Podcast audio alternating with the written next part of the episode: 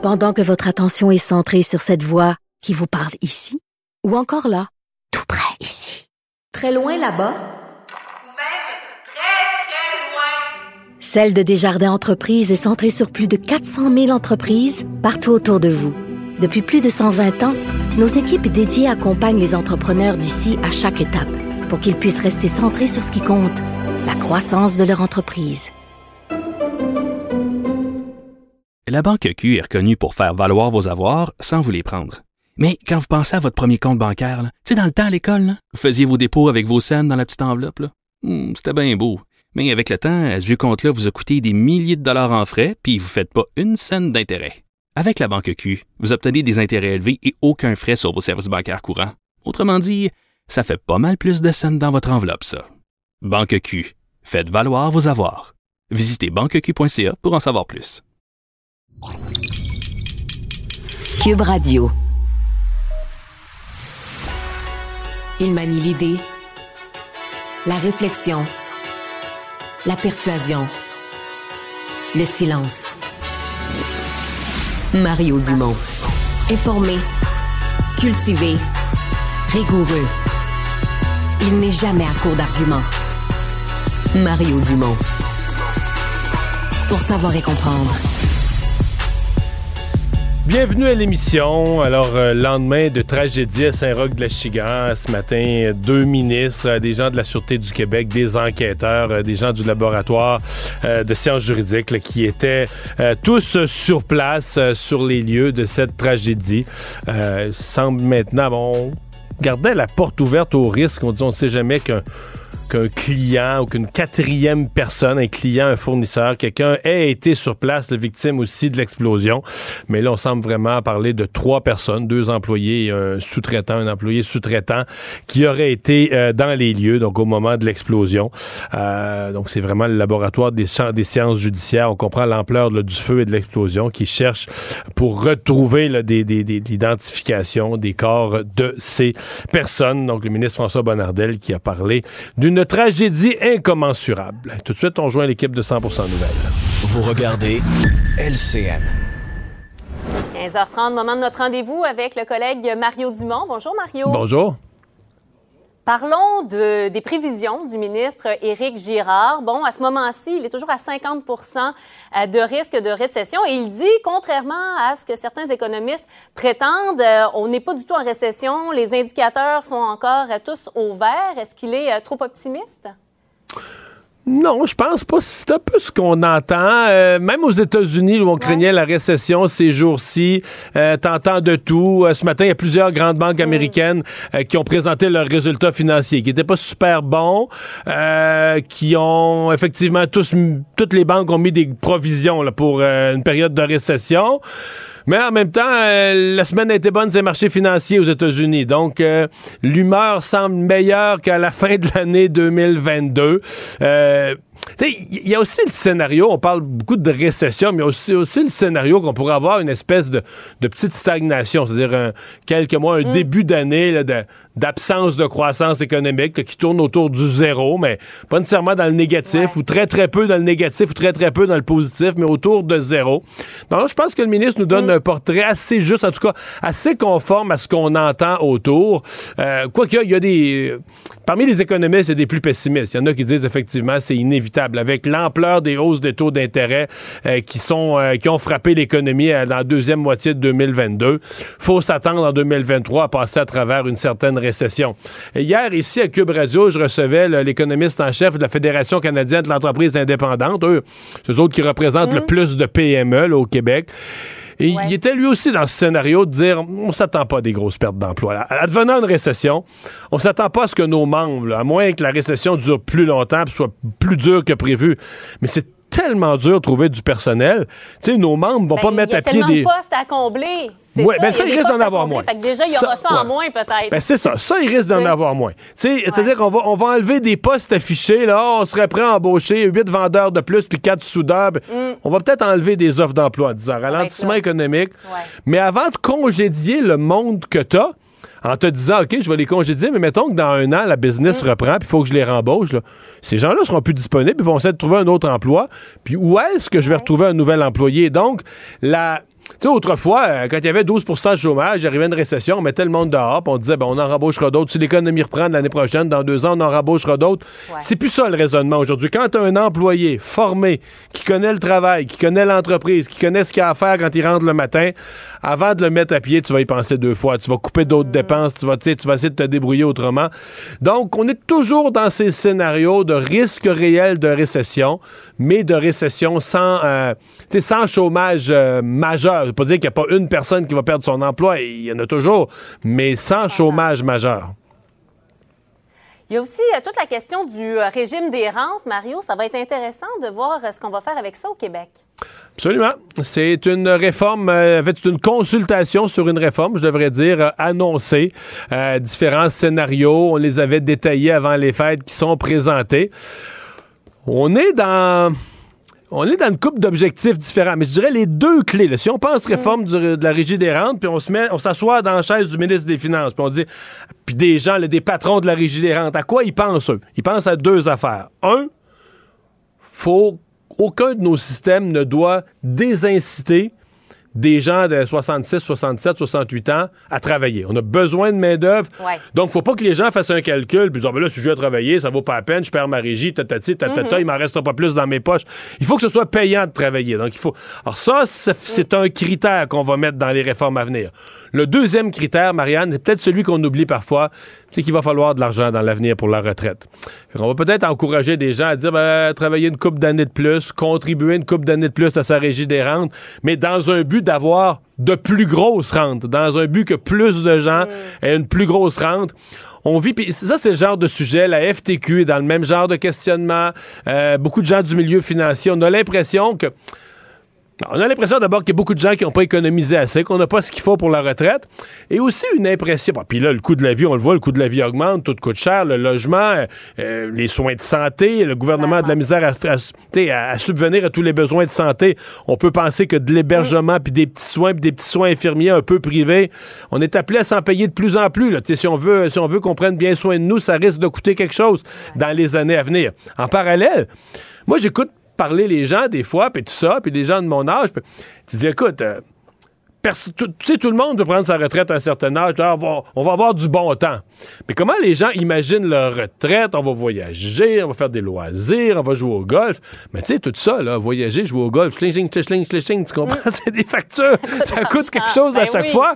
Et tu dis, Ben OK, oui. euh, attends un peu, là. Si tu mets tes revenus à zéro, dans le sens que tes revenus de travail, t'es mis à zéro, puis tu veux faire toutes ces belles activités de retraite, ça va te prendre euh, ça va te prendre une bonne petite sacoche là, Tu sais, ça va ça va te prendre des, des- des Ouais. réserves et je suis pas sûr que les gens, tu sais personne veut prendre sa retraite là comme autrefois disant on va se bercer sa galerie, on va regarder passer les chars là. C'est pas ça la retraite que les gens vrai. ont en tête. Donc je pense que les gens qui, qui- qui nous dirigent puis qui pensent à, à nos finances collectives constatent qu'il y a peut-être un écart entre les la vision que les gens ont de leur retraite, d'une retraite confortable, d'une retraite où on vit bien, etc. Puis ce qu'ils ont vraiment mis de côté comme épargne pour arriver à cet objectif-là. Donc c'est un peu ça les deux objectifs. L'incitation au travail. On a besoin de monde qui travaille. On va pas les punir s'ils travaillent. Il faut que les règles financières de la Régie des rentes fassent ça. Et le besoin d'avoir globalement de meilleures rentes. Ouais, les gens vivent plus vieux, vivent plus vieux en santé aussi, justement, aptes à voyager, à Ben, Et, se promener. et- au lieu et on l'oublie, euh, Marianne, mais tous nos balcon. systèmes, là, tous nos systèmes de santé, de pension fédérale, de rentes, ça a tout Mm. été conçu, écrit. Les calculs ont tout été faits à une époque où l'espérance de vie était Il y a longtemps. 4-5 ans de moins qu'aujourd'hui. On vivait globalement moins vieux. Euh, là, on vit Ouais, vieux, on ouais, vit en santé. On veut que ces années-là supplémentaires, que ce soit des années de loisirs, que ce soit des années agréables, euh, sais, pour, pour ceux qui ont la chance de vivre plus vieux en santé, on veut, on veut profiter pleinement de ces années, mais rien de gratuit. Hein? Ah, C'est une réflexion qui est euh, vraiment pertinente. On va parler maintenant de Québec solidaire, Mario, à qui, bon, fait différentes demandes pour des commissions parlementaires. On veut euh, notamment euh, savoir l'influence de la firme McKinsey et maintenant, on veut que Sophie Brochu aussi soit entendue. Ouais, ben euh, dans les deux cas, la réponse du gouvernement, parce que les propositions de Québec solidaire sont intéressantes, stabiles de leur part en, en début d'année de mettre la pression comme ça. Les réponses du gouvernement sont un peu amusantes, puis le gouvernement n'a pas complètement tort parce que le gouvernement a dit, mais écoutez, là, les commissions parlementaires sont autonomes, euh, elles ont leur propre vécu. Donc si la commission parlementaire, exemple, qui est responsable du secteur de l'énergie, veut entendre Hydro-Québec, ben là, ils ont, euh, c'est à eux de se réunir dans une réunion de travail, puis de Ouais. décider, de, de fixer une date, puis de décider, ben on va faire cette convocation-là. Mais euh, donc ça, en théorie, c'est vrai, mais en pratique, Marianne, tu sais comme moi que la CAQ étant un gouvernement majoritaire, les députés de la CAQ Ben sont voilà. majoritaires sur toutes les commissions parlementaires. Et que s'ils reçoivent un signal du cabinet du premier ministre, on fait pas de commission là-dessus, ou pas tout de suite, ou plus tard au mois d'avril. là, rendu là. Oui, plus tard au mois d'avril, pas avant d'avoir nommé un nouveau président à Hydro-Québec ou peu importe. Ouais. Ils savent bien que les députés vont respecter ça. Donc, il y a la théorie puis la pratique. Donc, en théorie, la réponse de la CAQ tient la route. En pratique, Québec solidaire a raison de dire, de mettre la pression sur le gouvernement. Bon, les deux demandent maintenant euh, de faire la lumière sur euh, McKinsey. Euh, oui, euh, je pense que tout le monde veut savoir que- qu'est-ce que cette firme-là a joué comme rôle, si le gouvernement a rien à cacher. Euh, par contre, le gouvernement a dit, ben là, euh, on va pas faire une commission d'enquête sur une entreprise. C'est-à-dire que lors de l'étude des crédits ou à différents moments, euh, ministère par ministère, lorsqu'il y a eu des contrats donnés à McKinsey, l'opposition posera les questions appropriées sur ces contrats-là. Bon, ça, on verra quelle forme ça peut se faire. Dans le cas d'Hydro-Québec, je, je dis, mettons d'entendre Sophie Brochu aujourd'hui sur son plan. euh, je sais pas jusqu'à quel point je comprends le- un peu le piège que veut faire tendre Québec solidaire, mais est-ce que ça donne quelque chose, en, en termes d'utilité, est-ce que ça donne quelque chose d'entendre une présidente sortante? Ce qu'il faudra peut-être avoir, euh, avec l'arrivée d'une nouvelle direction à Hydro-Québec et tout le questionnement, toute la, toute la semaine, au-delà de l'individu qui va prendre le poste, Marianne, on a entendu un questionnement sur où s'en va Hydro-Québec, quel est le niveau de développement? Tout le monde semble d'accord que là, il faut électrifier les transports, les transports en commun, il faut électrifier les entreprises polluantes, il faut que certains de leurs processus industriels soient électrifiés aussi. On veut vendre de l'électricité à Boston, à New York. On se dit le, le nord-est de l'Amérique du Nord va avoir de l'électricité propre grâce à nous. Mais je veux dire, si on veut faire tout ça en même temps, ça va en prendre de l'électricité, mais quel rôle d'hydro, quel genre de développement? Alors, c'est peut-être là-dessus qu'il devrait y avoir une commission parlementaire là, sur la- la- la- la- les nouvelles orientations, la vision que les différents partis ont de l'avenir d'Hydro-Québec. Parce que là-dessus, le gouvernement n'a pas été très précis. Là, en campagne électorale, M. Legault s'est mis à parler de nouveaux barrages. Moi, a priori, je ne suis pas, fermé Ah à ça du tout. Mais moi, je vais vouloir voir des chiffres. Je vais vouloir, je vais vouloir voir Ouh, des... OK, euh, pour les différents besoins, le transport, transport en commun, électrification de tout ça. On comprend que c'est pas au- au- au- des chiffres, des, des, des, des approximatifs, là, mais combien on estime que ça va en prendre pour chacun des besoins? Et donc, euh, de différentes sources, euh, l'efficacité énergétique, est-ce que ça pourrait en amener un quart, un tiers, la moitié de nos besoins? Ouais, ouais. Bon, le nouveau barrage, l'éolien, etc. Alors, on va devoir avoir un, un plan un peu plus précis là-dessus, parce que pour l'instant, c'est intéressant comme réflexion, mais ça flotte dans les airs un petit peu. là. C'est pas très chiffré. Merci beaucoup, Mario. Je te souhaite une belle fin de semaine. À toi aussi. Bye bye. Au revoir. Mario Dumont. Rationnel et cartésien, il peut résoudre n'importe quelle énigme les yeux fermés. Savoir et comprendre l'actualité. Alexandre Morand-Villouellette. Alors, Alexandre, ben, depuis ce matin, qu'on essaie de comprendre d'abord ce qui s'est passé hier, qu'est-ce qui a causé cette explosion à Saint-Roch de la Chigan, et surtout, euh, on pense aux personnes, là, on parle, on semble vraiment de plus en plus précis que c'est trois personnes qui manquent à l'appel. Ouais, le ministre de la Sécurité publique, François Bonnardel, Caroline Proux également, qui est ministre responsable de la région de la Naudière, qui ont fait un point de presse aujourd'hui. On n'a pas appris grand-chose de nouveau, si ce n'est effectivement que ce chiffre de trois personnes qui sont toujours manquantes. On peut écouter un tout petit peu là, François Bonnardel plus tôt aujourd'hui. Le constat présentement nous indique toujours qu'il y aura au moins trois. Il y aura au moins trois personnes disparues. Je peux rien vous confirmer pour le moment. Euh, le site, comme vous le savez, euh, est sécurisé. Le travail va commencer dans les, dans les prochaines heures, sinon les prochains jours, pour sécuriser. Et, euh, et ce que la Sûreté du Québec vous confirmera dans, dans les prochaines minutes. Donc, euh, Ouais, le, le au moins 3, j'ai finalement compris, parce que c'est qu'on se dit, est-ce qu'il aurait pu avoir un client ou un fournisseur et quelqu'un qui, qui soit de passage dans les bureaux ou dans l'entreprise à ce moment-là et qu'on oublie? Mais là, euh, j'entendais la SQ ce matin, probablement que la personne serait pas rentrée hier soir du travail à la maison, que Quelqu'un que aurait aurait, dit, signalé ouais. la disparition, puis là, on aurait fait 1 plus 1 égale 2. C'est quelqu'un qui devait passer à cette entreprise-là aujourd'hui. Euh, il n'a pas été revu ou son véhicule serait dans la cour. Alors là, si 24 heures après, on n'a pas de signal du genre, on semble se... C'est vraiment les trois personnes qui étaient à l'intérieur. Ouais, c'est un chiffre qui tend à se cimenter. Effectivement, les, quand on parle d'avoir sécurisé la zone de l'explosion, euh, parce que hier, en fin de journée, il y avait encore une cinquantaine de pompiers qui étaient sur place en train de combattre le brasier, alors qu'a commencé à tomber cette importante chute de neige là, qui perdure encore Ouais, puis on dit aujourd'hui. que la neige peut nuire à la scène là, pour l'enquête. ça. Exact. On a de la difficulté, c'est sûr, si les gravats, les lieux de l'accident et même les endroits où malheureusement je- on doit le mentionner, là, le corps peut-être des personnes qui sont toujours disparues pourrait se trouver. Ça peut compliquer la tâche des enquêteurs incendie, même si pour l'instant, il n'y a rien qui porte à croire qu'il s'agirait d'un incendie criminel. Donc les causes sont toujours à déterminer, mais surtout, on doit retrouver les gens qui sont toujours dans les décombres et pour ça, on a sécurisé la scène contre l'incendie. Mais la recherche des gens, là, on se comprend que c'est, on, on comprend ce qu'il y a à comprendre, un peu comme à l'île verte après l'incendie du Ouais. Havre ou après le lac c'est le laboratoire des sciences judiciaires là, qui est qui est sur place. Là, donc on- ouais, parce que faut, comprendre, là, cet endroit-là, ça vendait le propane de la fortune des matériaux combustibles. Quand on parle du propane, c'est quelque chose d'autrement inflammable. On entendait, là, selon plusieurs témoignages, hier, des explosions Répétées, ouais. multiples de ces bonbonnes qui, l'une après l'autre, explosaient. Et la température du brasier a même repoussé là, les gens qui ont tenté de venir aider s'approcher, c'était trop chaud. là. incapable de s'approcher des températures qui, qui ont, qui, ont- qui sont devenues extrêmement élevées, même si on n'a pas de chiffres pour l'instant.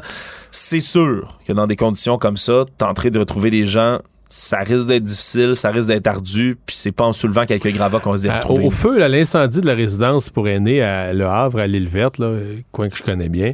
Euh, si je me trompe pas, je me souviens plus c'est combien de familles, mais même après tout, tout, tous les efforts là, pour retrouver une trace, il y a couple de personnes dont on n'a jamais, jamais, jamais, on était obligé de dire aux familles, tu sais, bon, on y va par logique, là, ils, résidaient, ils dormaient, il y avait des témoins qui les avaient vus dormir là la veille, donc ils étaient là, mais on n'a jamais pu trouver une, face, une, trace physique ou scientifique de leur présence dans l'incendie. Ouais, c'est ce qui est le plus difficile. Puis quand on parle de, de- de- de corps qui brûlent, là, je m'excuse pour les, les détails macabres, mais habituellement, une des seules choses qui survit s'il y a un incendie d'une telle température, comme c'est arrivé à l'île verte, comme ça risque d'être le cas également dans cette situation-là, c'est les dents. C'est par les dents, les mâchoires qui une des parties les plus résilientes, si on veut, du corps humain qui souvent permet l'identification, comme chaque dent, chaque mâchoire est totalement unique. Mario Dumont. Rationnel et cartésien, il peut résoudre n'importe quelle énigme les yeux fermés.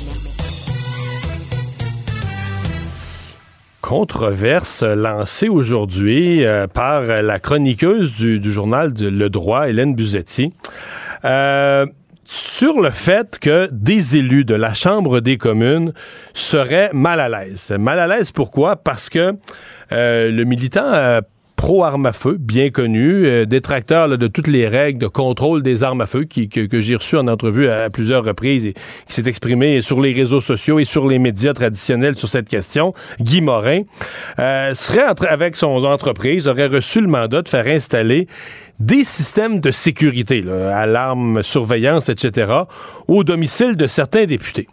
Et compte tenu qu'il est critique, quand même un sévère critique des politiques gouvernementales, euh, certains seraient inconfortables que euh, la sécurité des individus soit assurée par quelqu'un qui est sur la place publique à, dé- à les dénoncer, là, les mêmes individus. Il a accepté de nous parler, il est avec nous. Guy Morin, propriétaire de AGM Sécurité et président de Tous contre un registre québécois des armes à feu. Bonjour, M. Morin. Bonjour, M. Dumont. Est-ce qu'il y a une controverse? Ben, moi, personnellement, je la, je la vois pas, la controverse exactement. Je vois, je vois même pas pourquoi cette nouvelle-là a été mise sur la place publique. C'est de la poutine interne. C'est plutôt administratif. C'est un, problème administratif. Euh, déjà au départ, euh, déjà au départ, j'avais dit que peut-être qu'il y aurait un problème. Puis on a, on a réglé ça comme euh, s'il y a un député qui a un problème, on va simplement y envoyer quelqu'un d'autre, tout simplement. Ok, donc vous, vous aviez pris les devants, là, à dire que ça se peut qu'il y ait des oui. gens qui aiment pas ça. Oh oui, je- on avait déjà pris les devants, il n'y a pas de problème avec ça. Euh, je comprends, en passant, je comprends très bien le malaise que certains peuvent avoir. Euh, je le comprends très bien, surtout quand que, parce que moi, je m'occupe pas de tout, là, mais quand que j'ai, quand je sais qu'en fin de compte, euh, ils reçoivent ça à la dernière minute, ils savent pas vraiment que c'est moi, etc., je le comprends très bien, mais euh, comme je vous dis, euh, il y a personne qui se fait qui, qui se fait tordre d'un bras pour que j'aille là. là. Si- Hmm. Mais- mais, si vous, euh, avec quelqu'un d'autre, ça finit là. là. Vous, si je vous pose la question platement, là, parce que vous- je savais pas ce que vous faisiez dans la vie, sincèrement, là, je l'apprends, je l'apprends aujourd'hui à travers cette chronique-là, mais vous êtes dans les systèmes de sécurité, là, professionnellement. Oui, moi, ça fait au-dessus de 30 ans, je suis dans des systèmes de sécurité. Je Euh, mais on s'est parlé à propos des armes à feu, mais ça me disait pas. Donc là, je l'apprends. Euh, professionnellement, si on vous demande d'aller sécuriser les résidences d'un député euh, du Bloc ou du Parti libéral ou avec lequel vous êtes euh, profondément en désaccord sur ses positions, est-ce que vous allez le faire quand même à la perfection ou vous allez le mettre ah, à ben, risque? Ben, oui. Ben oui, mais je suis un professionnel. Écoutez, puis moi, écoutez, euh, je suis un adulte, je suis capable de parler avec, euh, avec, avec les gens sans problème. Puis de toute façon, avec ma clientèle, je rentre pas sur ma clientèle pour parler d'armes parler de politique, etc. J'ai une job à faire, je la fais. Moi, j'ai moi, j'ai aucun problème à me déplacer. J'ai j'ai aucune euh, écoutez, j'ai un personnage public, oui, j'ai un personnage dans la vie, dans la vie privée, dans la vie euh, euh, dans- en affaires. C'est- deux choses différentes. euh, mais si eux ont un malaise, il n'y a aucun problème. Quelqu'un d'autre va y aller. Et vous êtes à ce point-là, vous aviez pris les, vous aviez pris les devants à dire si quelqu'un a un malaise, j'irai pas, point. Absolument. Absolument. Puis écoutez, le seul, le seul problème que moi j'ai présentement et que dans l'article on, on en parle un peu, c'est- c'est que là, je- mon problème, c'est c'est- que moi, c'est que les députés qui décident, ils décident à la dernière minute. Mais de toute façon, ils savent un peu à la dernière minute. Donc, ils décident à la dernière minute, puis moi, je me retrouve avec deux à trois jours d'ouvrage avec rien. Donc, je perds de l'argent, je perds, du- je perds des journées d'ouvrage. C'est un problème pour moi. Mais encore là, c'est- c'est simplement à l'interne, c'est administratif. Ça n'a pas de place. Mais là, vous en avez déjà, vous en avez déjà fait des, des sécurisations de résidence, là? J'en ai déjà fait jusqu'à maintenant et, et jusqu'à maintenant, il n'y a aucun problème. Euh, la Chambre des communes n'a absolument aucun problème avec mes installations. Euh, écoutez, si... Comment vous avez obtenu ce mandat-là? C'est-tu via la Chambre des communes, la GRC, euh, un appel d'offres? Comment? Ah ben c- cette- c- c- ces choses-là, je suis pas vraiment au courant. Là, c'est pas dans mon ressort. Moi, je suis vraiment là pour faire l'installation. Mais ce que ce que les gens faut comprendre, comprendre aussi, que c'est pas n'importe qui qu'on va déplacer pour faire une installation de système d'alarme, surtout quand c'est un député fédéral, n'importe quoi. Écoutez, la Chambre des communes, je suis passé à travers tous les, les, les codes, de- les codes de sécurité de, de- de la Chambre des communes, mes empreintes digitales, mes, mes, mes photos, etc. J'ai déjà, euh, dans les 30 dernières années, j'ai déjà fait la, la sécurité au niveau euh, des systèmes d'alarme, au niveau des, des, des pénitenciers fédéraux, provinciaux. C'est encore d'autres codes de sécurité. Donc, vous avez montré patte blanche plus qu'une fois, là. Prouver votre, Ah, euh, ben, que, que tout était clean dans votre dossier personnel. Écoutez, dans, les- dans la sécurité, juste à chaque année, il y a plusieurs, il y a plusieurs organismes gouvernementaux qui nous vérifient. Puis, écoutez, dans les dernières années, avec les histoires de tous contre un registre, j'ai déjà eu un policier de la, de la- de la- de la- des, des renseignements de la Sûreté du Québec qui m'ont dit, Monsieur Morin, pour nous autres, vous êtes un, un citoyen exemplaire, tout simplement. Là, j'ai, Ouais. pas d'aussi j'ai rien. Comment vous expliquez Bon, que ça se retrouve, euh, que ça se retrouve dans l'actualité? Ben, écoutez, je pense que c'est purement politique. Que, ce que, je- trouve un petit peu euh, dommage là-dedans, c'est que c'est un député du bloc de façon anonyme qui a fait ça. Mais je pense qu'il n'y a pas. euh, mais je pense que. Je ne pas dire qu'il n'y a, a, pas de malveillance là-dedans, rien, mais je pense qu'il n'a juste pas considéré que cette situation pouvait faire beaucoup de tort et beaucoup de dommages à une seule personne, et c'était moi. Euh, ça se pourrait que la semaine prochaine, là, que mon horaire soit vide puis que j'aille plus rien pendant un méchant bout. Ça se pourrait très bien que j'aille plus de job. Ça se pourrait très bien que j'aille euh, j'aille livrer des, j'aille donner des, des, cafés chez Tim Horton au service à volant, peut-être, là, à cause de cette histoire-là. Il y a beaucoup de dommages qui pourraient arriver par rapport à ça. On n'est pas là. J'espère que ça se rendra pas là. Mais tant qu'à moi, la situation, comme je vous dis, est administrative, était pas publique, et de toute façon, je suis sûr et certain, parce que on- j'en ai parlé beaucoup dans les derniers jours euh, de mon côté, puis à, cause de mon problème personnel que j'avais avec ça.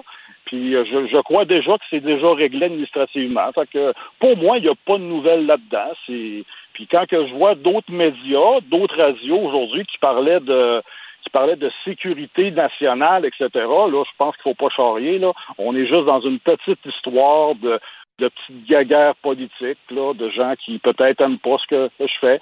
Mais c'est sûr que c'est sûr que je suis pas gentil avec les politiciens. Euh, je suis pas plus gentil avec les politiciens qui sont des conservateurs au Québec, juste à leur demander. Mais je pense que c'est juste ça l'histoire derrière ça, tout simplement. Hmm.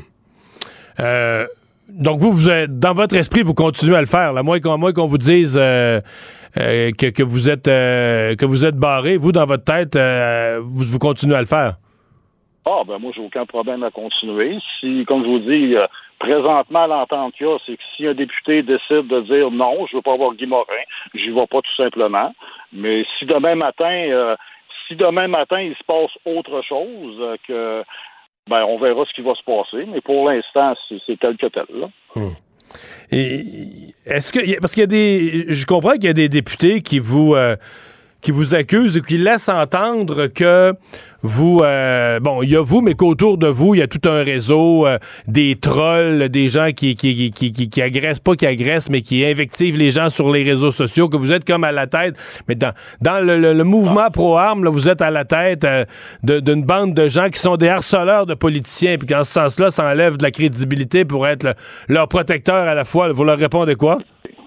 Écoutez, je pense que je suis juste un citoyen propriétaire d'armes à feu euh, qui est politisé. Je ne suis pas un gourou de, milice d'extrême droite ou etc. comme j'ai déjà entendu. Euh, écoutez, je suis même pas un, je suis même pas un pro armes. Je, je suis un pro contrôle je veux avoir du contrôle, je veux avoir des restrictions, mais je veux simplement que ça, ça fasse quelque chose, que ça donne quelque chose. Et c'est pour ça que je me bats tout simplement, parce que tout ce qu'on vit présentement au niveau du sujet des armes à feu, c'est simplement que ça donne absolument rien ce qu'on fait. Fait que non, écoutez, euh, je suis pas, pas un gourou comme je vous dis. J'ai pas une gang autour de moi et, non, je suis pas, euh, je commencerai pas à aller chez les députés, commencer à fouiller dans les affaires puis essayer de donner. Non, non, c'est, je suis un professionnel. Ça fait 30 ans que je fais ça. J'ai tous les, les, papiers nécessaires, les permis nécessaires. J'ai toutes les enquêtes nécessaires pour le faire. Et je vois pas où est le problème. Guy Morin, merci d'avoir été là. Merci beaucoup. Au revoir. Au revoir. Banque Nationale est fière de vous offrir ce commentaire économique. Propulsez votre entreprise avec les solutions bancaires et les conseils d'experts en PME. Avec la Banque Nationale, vous êtes en affaires. Visitez bnc.ca oblique entreprise. Économie, finance, affaires, entrepreneuriat. Francis Gosselin. Bonjour Francis. Salut Mario, c'est ah. vendredi 13. Ah oui? Puis est-ce que tu as une bonne journée à date euh, financièrement ou dans tes Super affaires? bonne journée. Bon, tu vois. hey, parle-moi d'immobilier, parce qu'on vient d'avoir une série de chiffres sur les, euh, les, ventes, le prix des ventes, donc les, les données sur l'immobilier l'année passée. Euh, il y a clairement un ralentissement des ventes, mais il n'y a pas d'effondrement des prix, là. Non, effectivement. Puis j'en avais parlé euh, la semaine dernière avec Marc-André, justement. Tu sais, il y a eu des chiffres qui ont été dévoilés, là, que le nombre de ventes euh, qui se sont faites en décembre avait chuté de 39% à Montréal, 38% à Québec. Donc, on, on voit vraiment beaucoup moins d'activité. Puis généralement, ça, quand il y a moins de ventes, il y a quand même des gens qui souhaitent vendre. Donc, forcément, ils baissent leur prix pour être un petit peu plus concurrentiel. Donc, on anticipait que les prix auraient pu diminuer dans l'immobilier résidentiel. Euh, pourtant, ce qu'on apprend, en fait, c'est que sur le dernier trimestre de l'année, alors qu'on était déjà dans une condition de taux assez élevé au niveau de la Banque centrale du Canada, euh, les prix ont continué à augmenter beaucoup moins. Moins vite, là, ouais, ouais, pas mal moins vite. on n'est plus dans les 20% par année, là, ce qui de toute façon n'était pas soutenable, mais quelque chose qui se apparente plus à ce qui pourrait être une genre de cible euh, en matière euh, notamment d'inflation.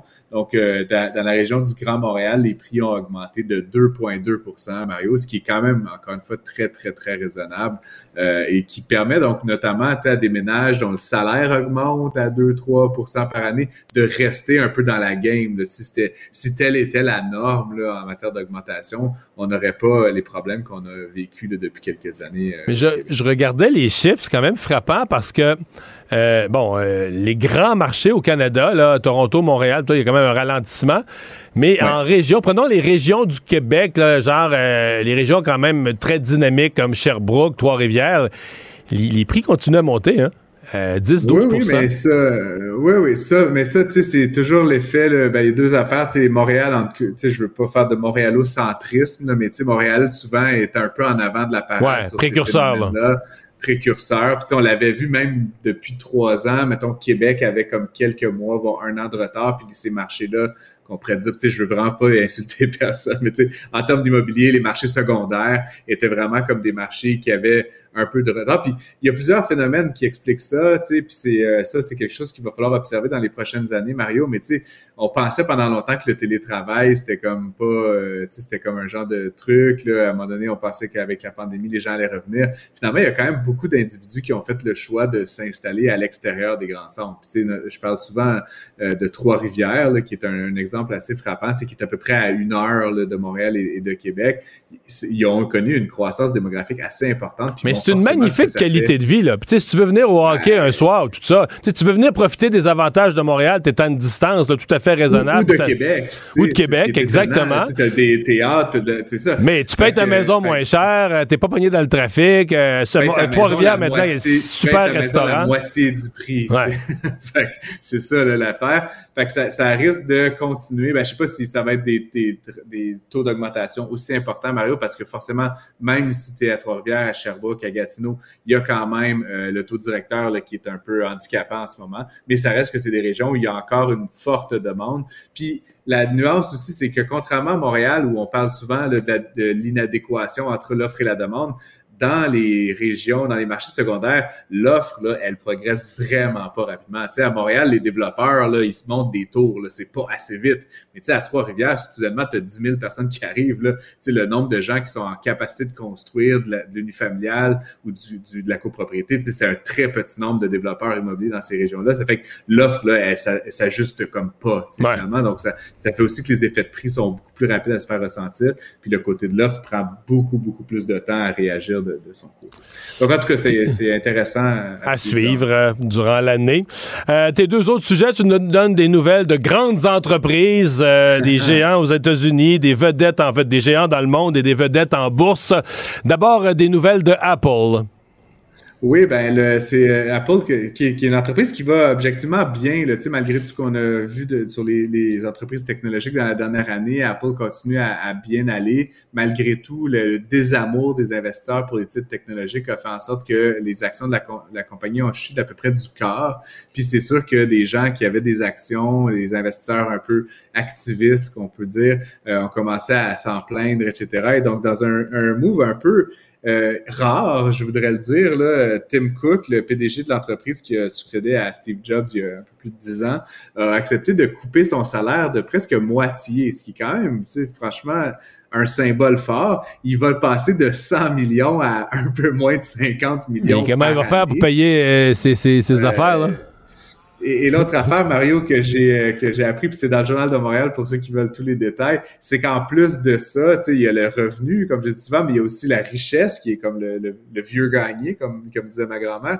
Ben, Monsieur Cook, j'ai appris ça dans le Journal de Montréal, il y a une valeur nette de 1,7 milliard de dollars. Donc, tu sais, je devine qu'il doit faire quelques rendements de ses placements aussi, tu sais, à gauche et à droite. Donc, je suis pas trop inquiet pour, pour ça. Mais ça reste que, tu sais, c'est généralement rare qu'on voit des PDG là, qui acceptent de faire des mouvements Mais, mais est-ce que ça va avoir un effet pour les marchés? Là? Le marché, il veut du rendement, il veut que la compagnie aille bien.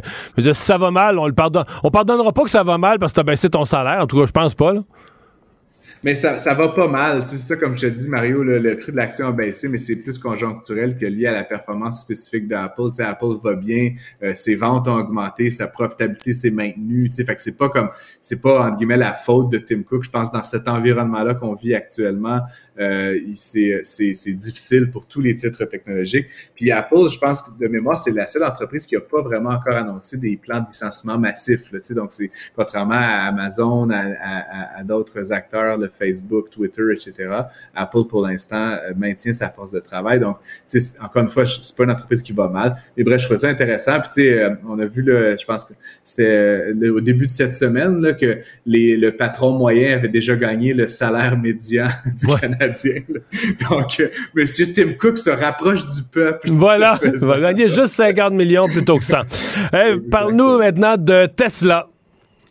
Ben, c'est une entreprise que je suis euh, de très près. Mario, tu sais, c'est quand même un leader de marché euh, Tesla, puis euh, je suis moi-même propriétaire d'une Tesla. Je vais me, dévoiler, mais, mais et c'est choquant parce qu'en fait, hier dans la nuit, les prix sur le site web de Tesla ont baissé de genre 10 à 15 000 dollars. Tu sais, puis, les prix des véhicules? Oui, oui, oui. Fait que des véhicules qui se vendaient genre 65 000 ou 70 000 sont maintenant aujourd'hui, là, tu vas sur le site tesla.com, puis c'est 15 000 de moins. Ben voyons. Et ce qui fait notamment que la Model 3, je veux pas faire de promo, mais soudainement, elle passe sous le seuil de la subvention fédérale. Fait que maintenant, tu vas avoir, non seulement le véhicule, il est 55 000, mais tu vas avoir 12 000 de subvention. Fait que là, tu, rentres dans un territoire où tu es, es, dans des prix de, de, voitures à essence euh, plus normales. Fait, bref, tout ça pour dire... Euh, mais pourquoi? C'est c'est ben, pas, bizarre de baisser son prix si vite, si radicalement? Euh, non, non, puis c'est tous les modèles, tu sais, Mario, c'est pas comme une promotion, là, achetée, euh, tu sais, à Noël, etc. Euh, évidemment, plusieurs raisons.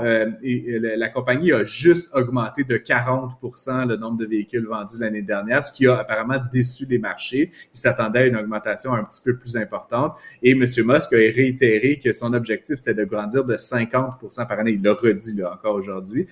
et donc, pour ce faire, évidemment, l'idée avec la concurrence qu'on voit arriver des compagnies européennes, des compagnies japonaises, etc., ben, c'est carrément de couper le marché. Puis je vais être très intéressé de voir dans les prochains jours comment les autres acteurs vont réagir. Parce que tu le sais, Mario, les véhicules électriques, ça se vend des 70, des 80 000 dollars. C'est perçu comme étant excessivement cher. Et donc, en coupant les prix comme ça, il, sauf, que, sauf que couper les prix, là, je veux dire, je comprends, Thierry, mais est-ce qu'il va rester rentable? Est-ce que est-ce que c'était du euh, profit excessif qu'il faisait puis il peut s'en passer ou est-ce qu'il va y vendre à perte ou il va y vendre au cost? Ben, en, lisant un peu les explications de la compagnie, là, euh, il parle bon qu'évidemment il y a une plus grande stabilité des prix. Puis, tu sais, on parle beaucoup d'inflation euh, ces jours-ci parce que le panier d'épicerie, puis l'essence, puis du point de vue consommateur. Mais c'est sûr que pour les entreprises comme Tesla, d'avoir une visibilité sur les prix dans la prochaine année, ça leur permet de faire des calculs puis de dire justement recalculons nos marges de profitabilité. L'autre élément, je pense, c'est que Tesla, euh, ça a été critiqué pendant longtemps comme une entreprise au niveau de la qualité. Bon, c'était un peu,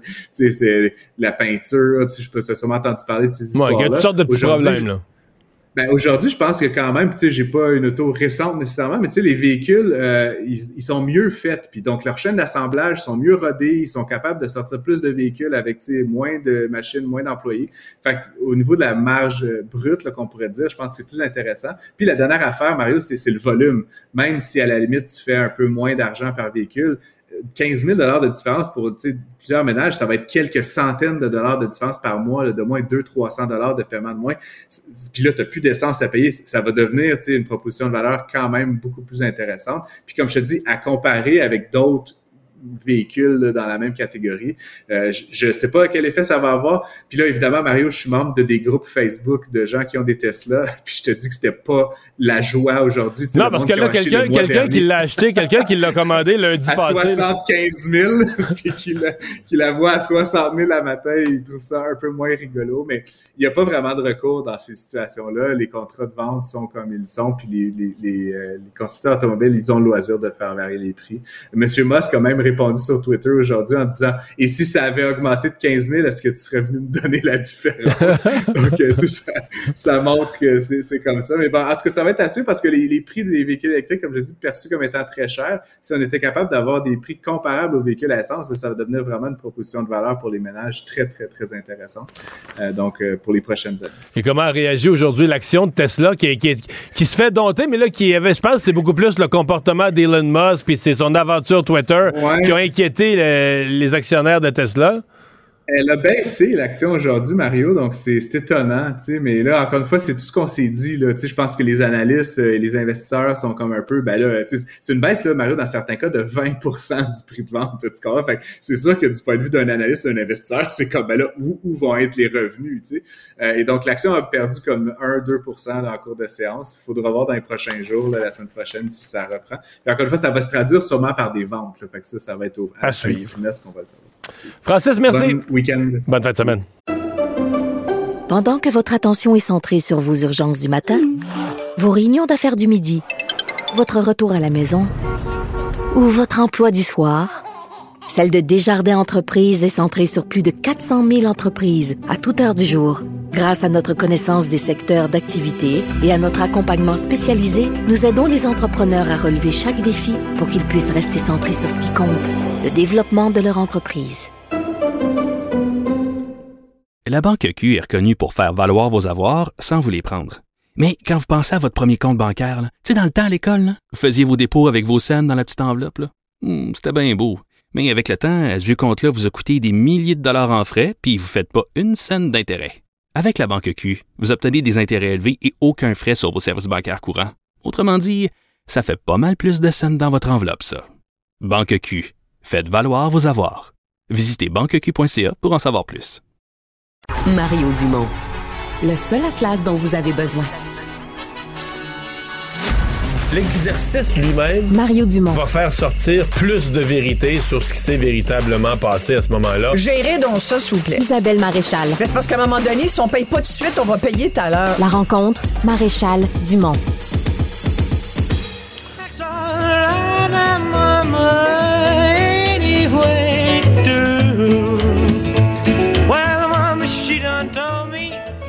Reconnaissez Elvis euh, Presley?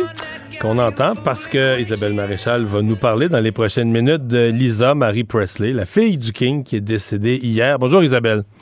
Bonjour Mario. À l'âge très jeune de 54 ans, un arrêt cardiaque.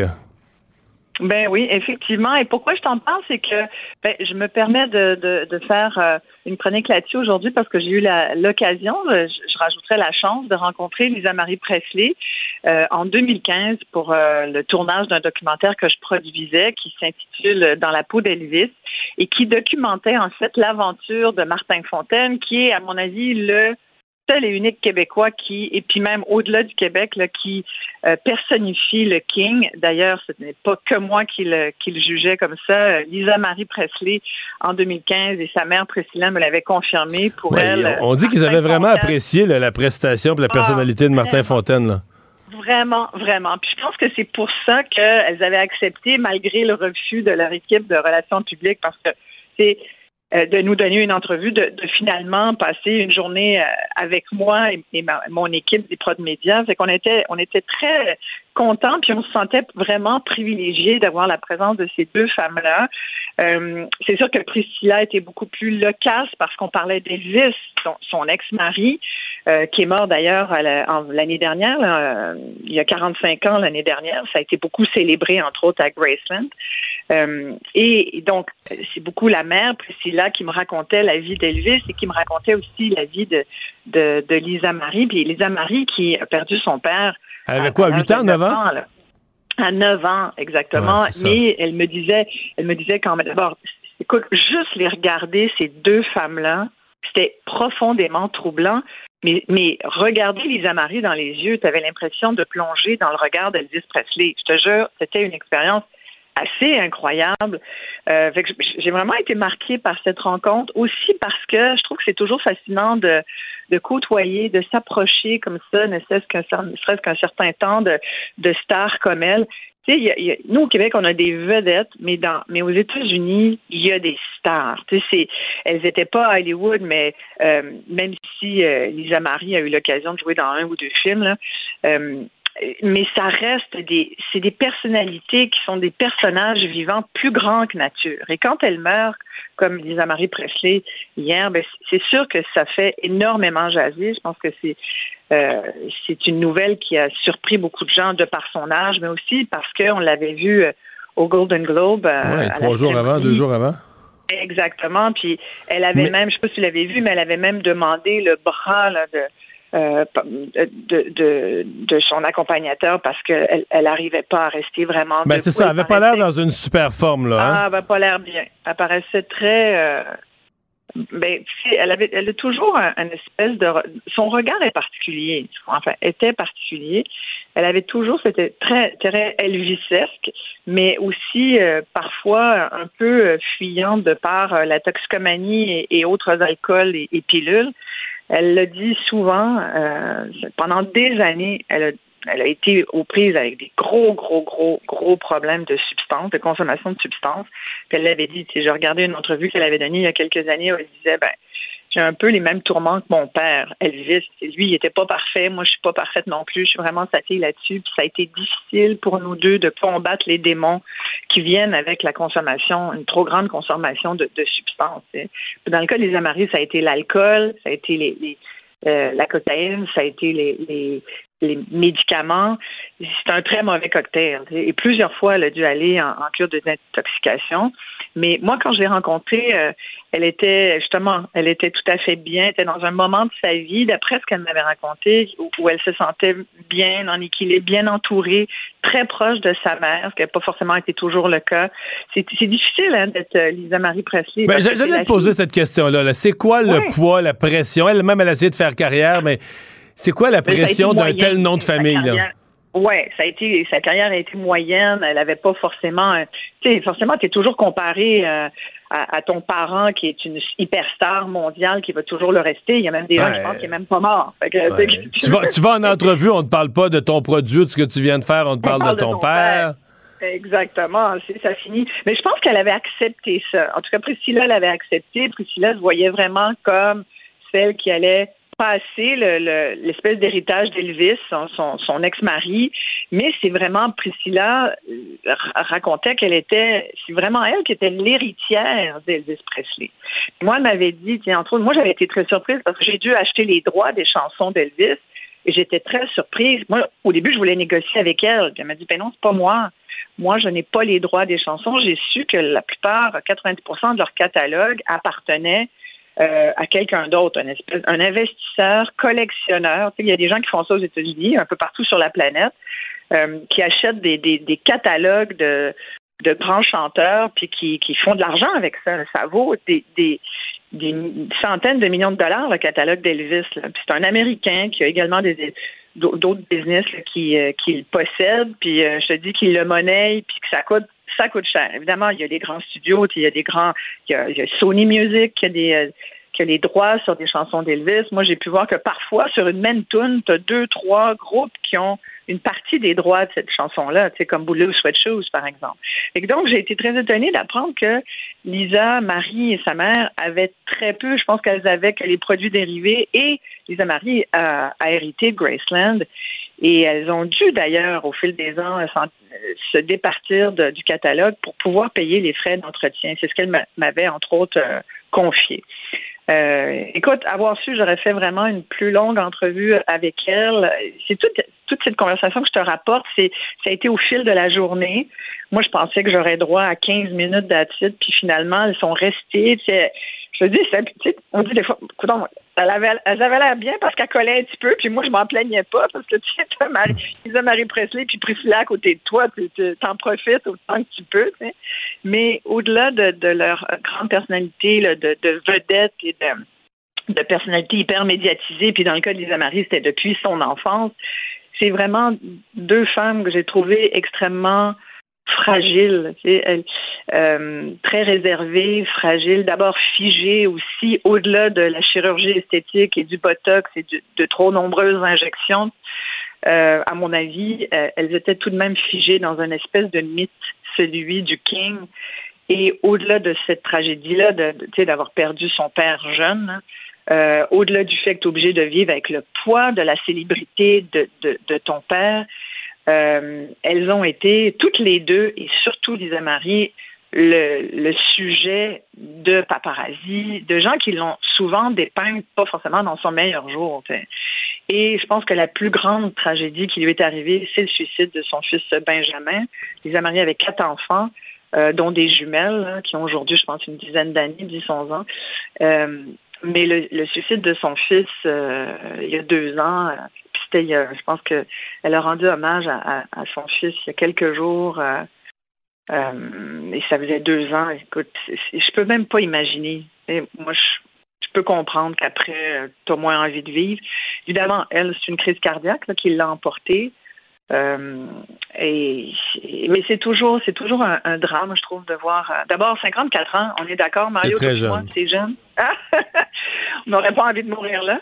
Euh, mais, mais donc voilà, je pense qu'il faut garder le souvenir de quelqu'un qui euh, a essayé du mieux qu'elle pouvait de, de, de représenter et de maintenir vivante la mémoire d'Elvis. Mais tu sais, il y a tellement de groupes de complotistes qui continuent de penser qu'il est pas mort que sa mémoire risque pas de s'éteindre. Mais c'était au-delà de ça, avec Martin Fontaine puis toute l'équipe, euh, on a vraiment, euh, on, s'est vraiment senti privilégié d'être là, d'approcher ce mythe-là. Euh, j'ai partagé sur mon compte Facebook hier une, entrevue avec avec Priscilla où elle me montrait sa robe de mariée, le tuxedo d'Elvis, le gâteau de mariage qui avait été reconstitué. Écoute, c'est c'est vraiment, c'est plus grand que nature, ce monde-là. Là. Tu peux, tu peux même pas imaginer. Là. Tu sais, c'est c'est autre chose que tout ce qu'on peut connaître, nous, ici, en termes de vedettariat. C'est assez fascinant. Et je pense qu'il y aurait certainement un, Là, le film d'Elvis vient de sortir, Ouais. et je pense que ça va être un blockbuster, mais je pense qu'il y aurait une histoire tout aussi fascinante à raconter sur sa fille, sur l'histoire de Lisa Marie Presley, parce que tu as toute la gamme d'émotions là-dedans. Là. Tu, passes par partout. Là. Tu sais, y a toute la détresse, toute la tristesse, toute la mélancolie, les hauts et les bas en plus de, de sa personnalité. Il y a une histoire à raconter fabuleuse. Ben, c'est très intéressant euh, d'entendre ça. Ça nous met en perspective. euh, c'est euh, cette, cette vie, cette vie assez unique. Pardon? Elvis? Oui, j'aime Elvis. Elvis? J'aime Elvis. C'est pas mon époque comme telle, dans le sens que c'est passé. Non, c'est pas mon époque C'est non passé avant, mais oui, oui, j'aime Elvis. J'aime écouter Elvis, Mais- absolument. moi, j'ai des amis qui sont beaucoup plus fans d'Elvis que moi, mais qui, mais tu sais, j'adore mettre des tunes d'Elvis, j'adore mettre des tunes du King. Il faut quand même dire que ça a été un personnage, c'est unique dans l'histoire de la musique et, il va le rester, je pense. C'est Elvis, c'est pour moi, c'est c'est- même quasiment plus grand que les Beatles. on pourrait faire un débat là-dessus, là, mais et j'adore les Beatles, mais même qui, étaient tous séparés avant même qu'on qu'on se rende compte qu'ils existaient, n'est-ce pas? C'est pas notre époque non plus, forcément. Mais euh, moi, j'ai tripé sur, sur les tunes d'Elvis parce que quand tu les écoutes, tu te rends compte à quel point c'est un mélange fascinant de blues, de jazz, de, de rock, de pop, de, c'est tous les styles mélangés. Ouais. Et là, tu parles pas du déhanchement. Hey, j'allais y venir. qui a fait rêver les femmes d'une génération. Oh, Hey, Isabelle. exact. C'est là où Martin Fontaine est fabuleux. Ah oui. Et j'en profite Il- pour le saluer au passage. En tout cas, ça serait une- comme c'est un documentaire qui avait été euh, euh, diffusé sur TVA, je trouve que ça serait peut-être une bonne idée que TVA Ah, le- leur parle. de le parce qu'il y a plein de gens qui m'en parlent. L'idée est lancée. Isabelle, merci, bonne fin de semaine. Mario. Hey, bonne fin de semaine. Bye.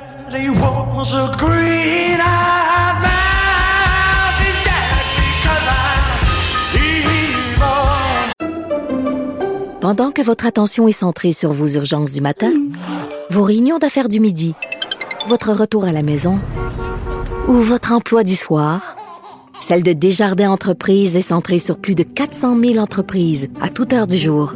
Grâce à notre connaissance des secteurs d'activité et à notre accompagnement spécialisé, nous aidons les entrepreneurs à relever chaque défi pour qu'ils puissent rester centrés sur ce qui compte, le développement de leur entreprise. La Banque Q est reconnue pour faire valoir vos avoirs sans vous les prendre.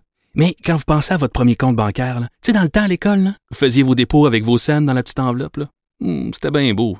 Mais avec le temps, ce vieux compte-là vous a coûté des milliers de dollars en frais, puis vous ne faites pas une scène d'intérêt. Avec la Banque Q, vous obtenez des intérêts élevés et aucun frais sur vos services bancaires courants. Autrement dit, ça fait pas mal plus de scènes dans votre enveloppe, ça. Banque Q. Faites valoir vos avoirs. Visitez banqueq.ca pour en savoir plus. Casse-tête, devinette, mots croisés. Mario Dumont a la solution à tout. Alors, euh, réforme à venir, euh, ça va se passer dans le monde du sport. C'est la ministre fédérale des Sports euh, qui a annoncé que le fédéral allait couper les vivres aux organisations sportives qui ne sont pas engagées là, dans les réformes souhaitées pour ce qui est du respect des athlètes, des codes de, de, de, de- on va dire, d'encadrement de tout ce qui est euh, relations d'autorité, relations sexuelles, etc. Euh, avec nous, pour en parler, la principale intéressée, Pascal Saint-Onge, ministre des Sports, euh, ministre responsable de l'Agence de développement économique du Canada. Madame Saint-Onge, bonjour. Bonjour, M. Dumont. Bon, euh, parlez-nous un peu de cette, de ces réformes à venir. Euh, vous avez eu quand même depuis votre votre début de mandat un certain nombre de dossiers chauds qui vous ont permis de réfléchir à ça, là. Ah ben oui, effectivement. Puis je pense qu'une des choses qui a été identifiée par les athlètes puis par les experts, c'est la valeur qu'on accorde dans le fond dans le système sportif aux, aux performances versus le bien-être puis la sécurité des athlètes. Euh, et c'est pour ça là, que je me suis engagée dans une réforme de tout le mode de financement des organisations sportives, euh, parce qu'entre autres, je crois qu'on doit valoriser euh, non seulement les performances, les médailles et tout ça, mais qu'on doit d'abord et avant tout agir pour le bien-être et pour la sécurité des athlètes. Alors, je travaille là-dessus. tout ça, ça va être annoncé d'ici le 1er avril 2023. Quand vous dites réforme du financement, c'est que toutes les fédérations sportives reçoivent de l'aide d'Ottawa. Euh, c'est quoi? C'est ni plus ni moins une nouvelle condition que vous allez mettre pour verser l'aide? Ben, il y a plusieurs nouvelles conditions qui vont venir avec la réforme euh, du système de financement, par exemple. Euh, et ça, ça a été dit il y a très longtemps, plusieurs mois toutes nos organisations qu'on finance vont devoir être signataires du bureau de la commissaire à l'intégrité dans le sport. Euh, ce bureau-là, c'est super important, puis ça vient de nombreuses consultations qu'on a faites avec des milliers d'athlètes au cours des dernières années qui nous disaient, nous autres, ça nous prend un mécanisme indépendant qui peuvent, qui peut faire des enquêtes quand on est victime d'abus ou de mauvais traitements.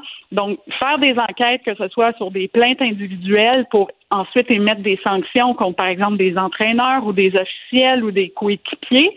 Euh, et de l'autre côté, euh, qui est capable aussi d'évaluer quand il y a des environnements toxiques dans le sport, quand il y a euh, vraiment une culture problématique.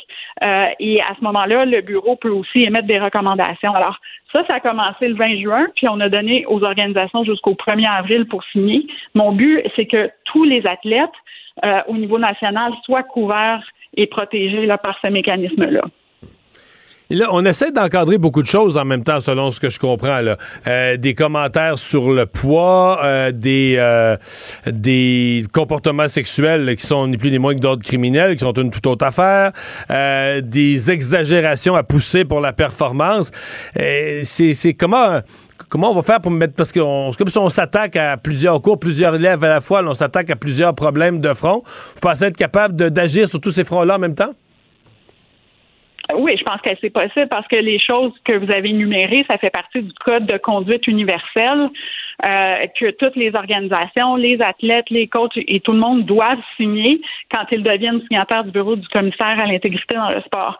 Et donc, c'est une espèce d'engagement. Mais ce que ça dit, grosso modo, c'est que ça décrit clairement qu'est-ce qui fait partie des comportements abusifs.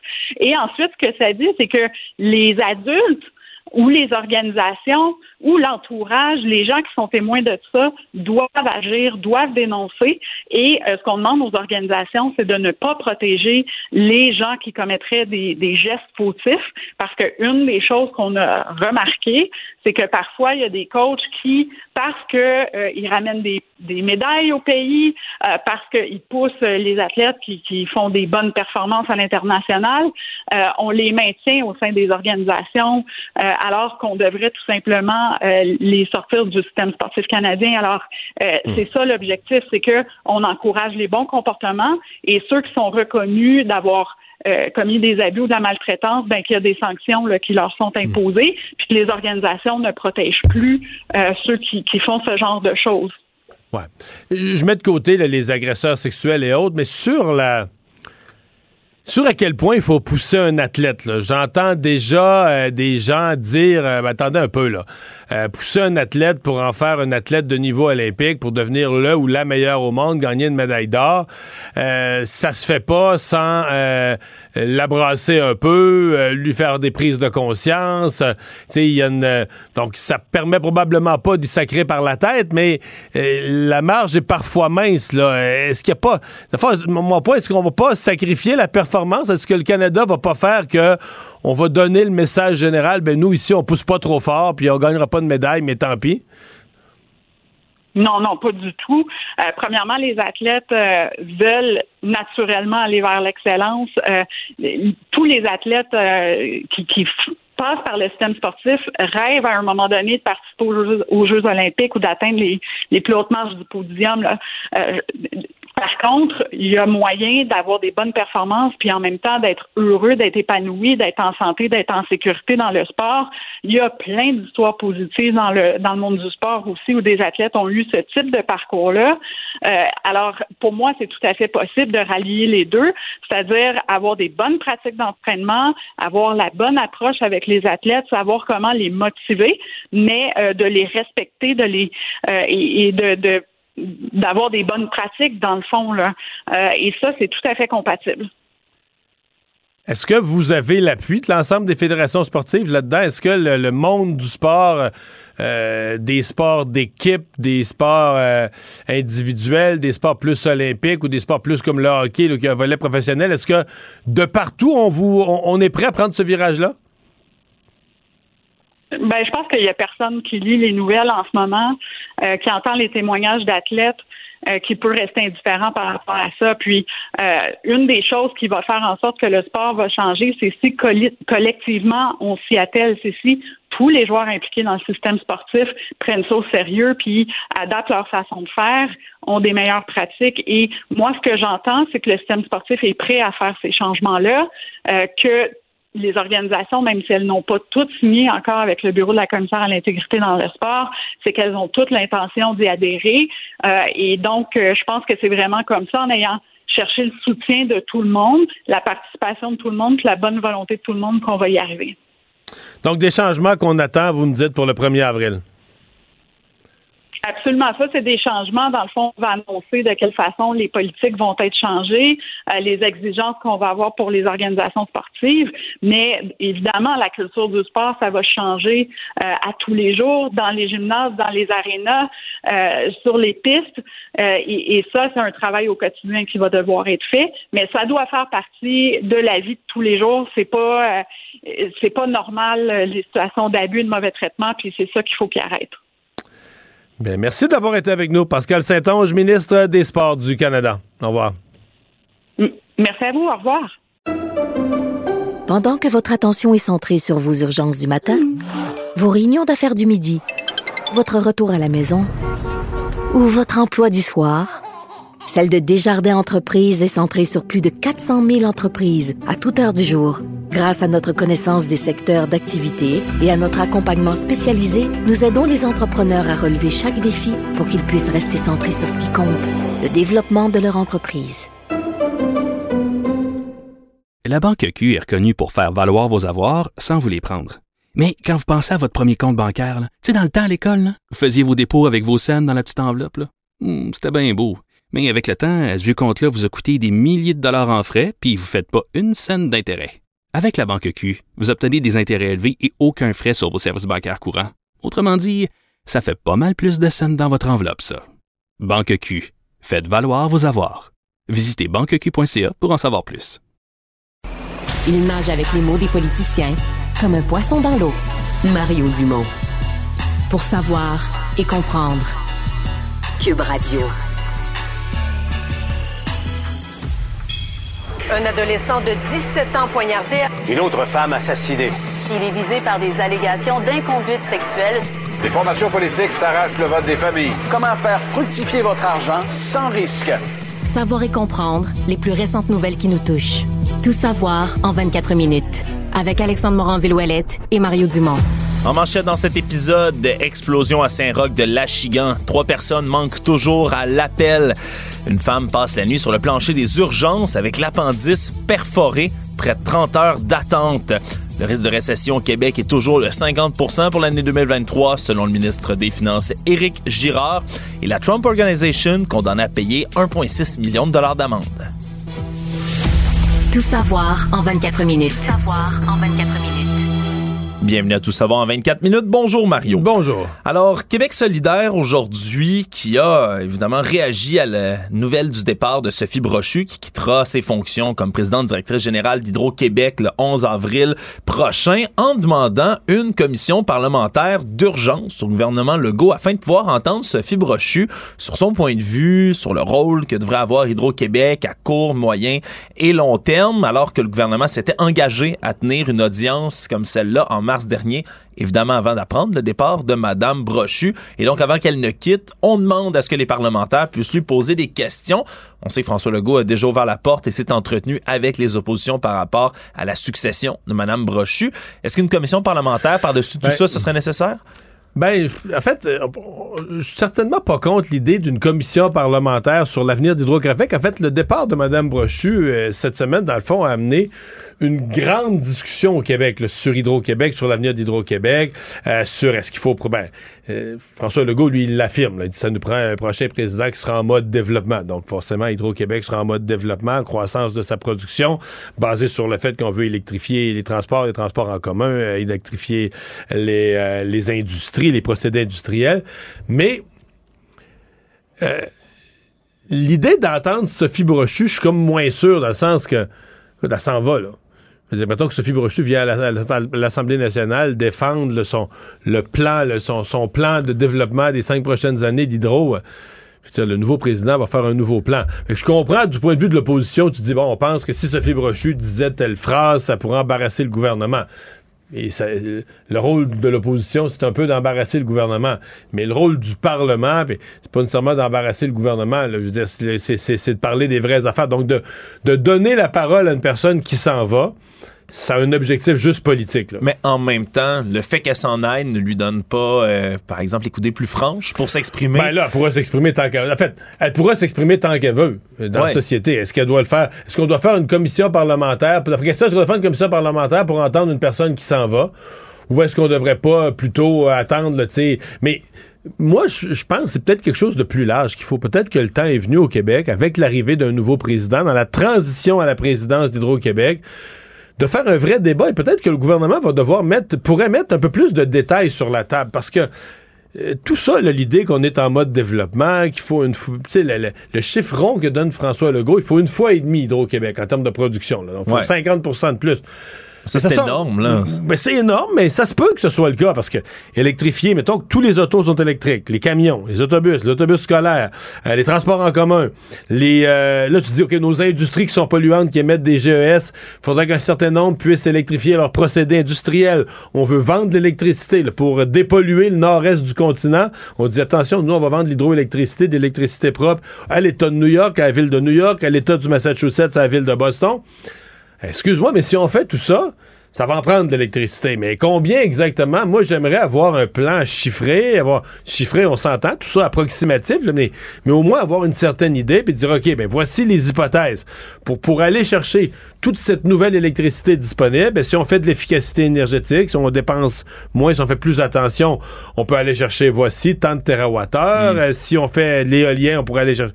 Mais ça, pour l'instant, François Legault a lancé ça dans les airs. On n'a aucun détail. Donc, moi, l'idée d'une commission parlementaire pour regarder d'une façon sérieuse l'avenir d'Hydro-Québec, je dis oui. Une commission avec l'ancienne présidente où l'opposition va parce que des fois on comprend un peu de quoi ça va avoir l'air. L'opposition va essayer de la piéger d'y faire dire qu'elle aime pas le gouvernement puis là elle, elle voudra pas se mettre dans le trouble. Ouais. euh, j'y crois plus ou moins. J'y crois plus ou moins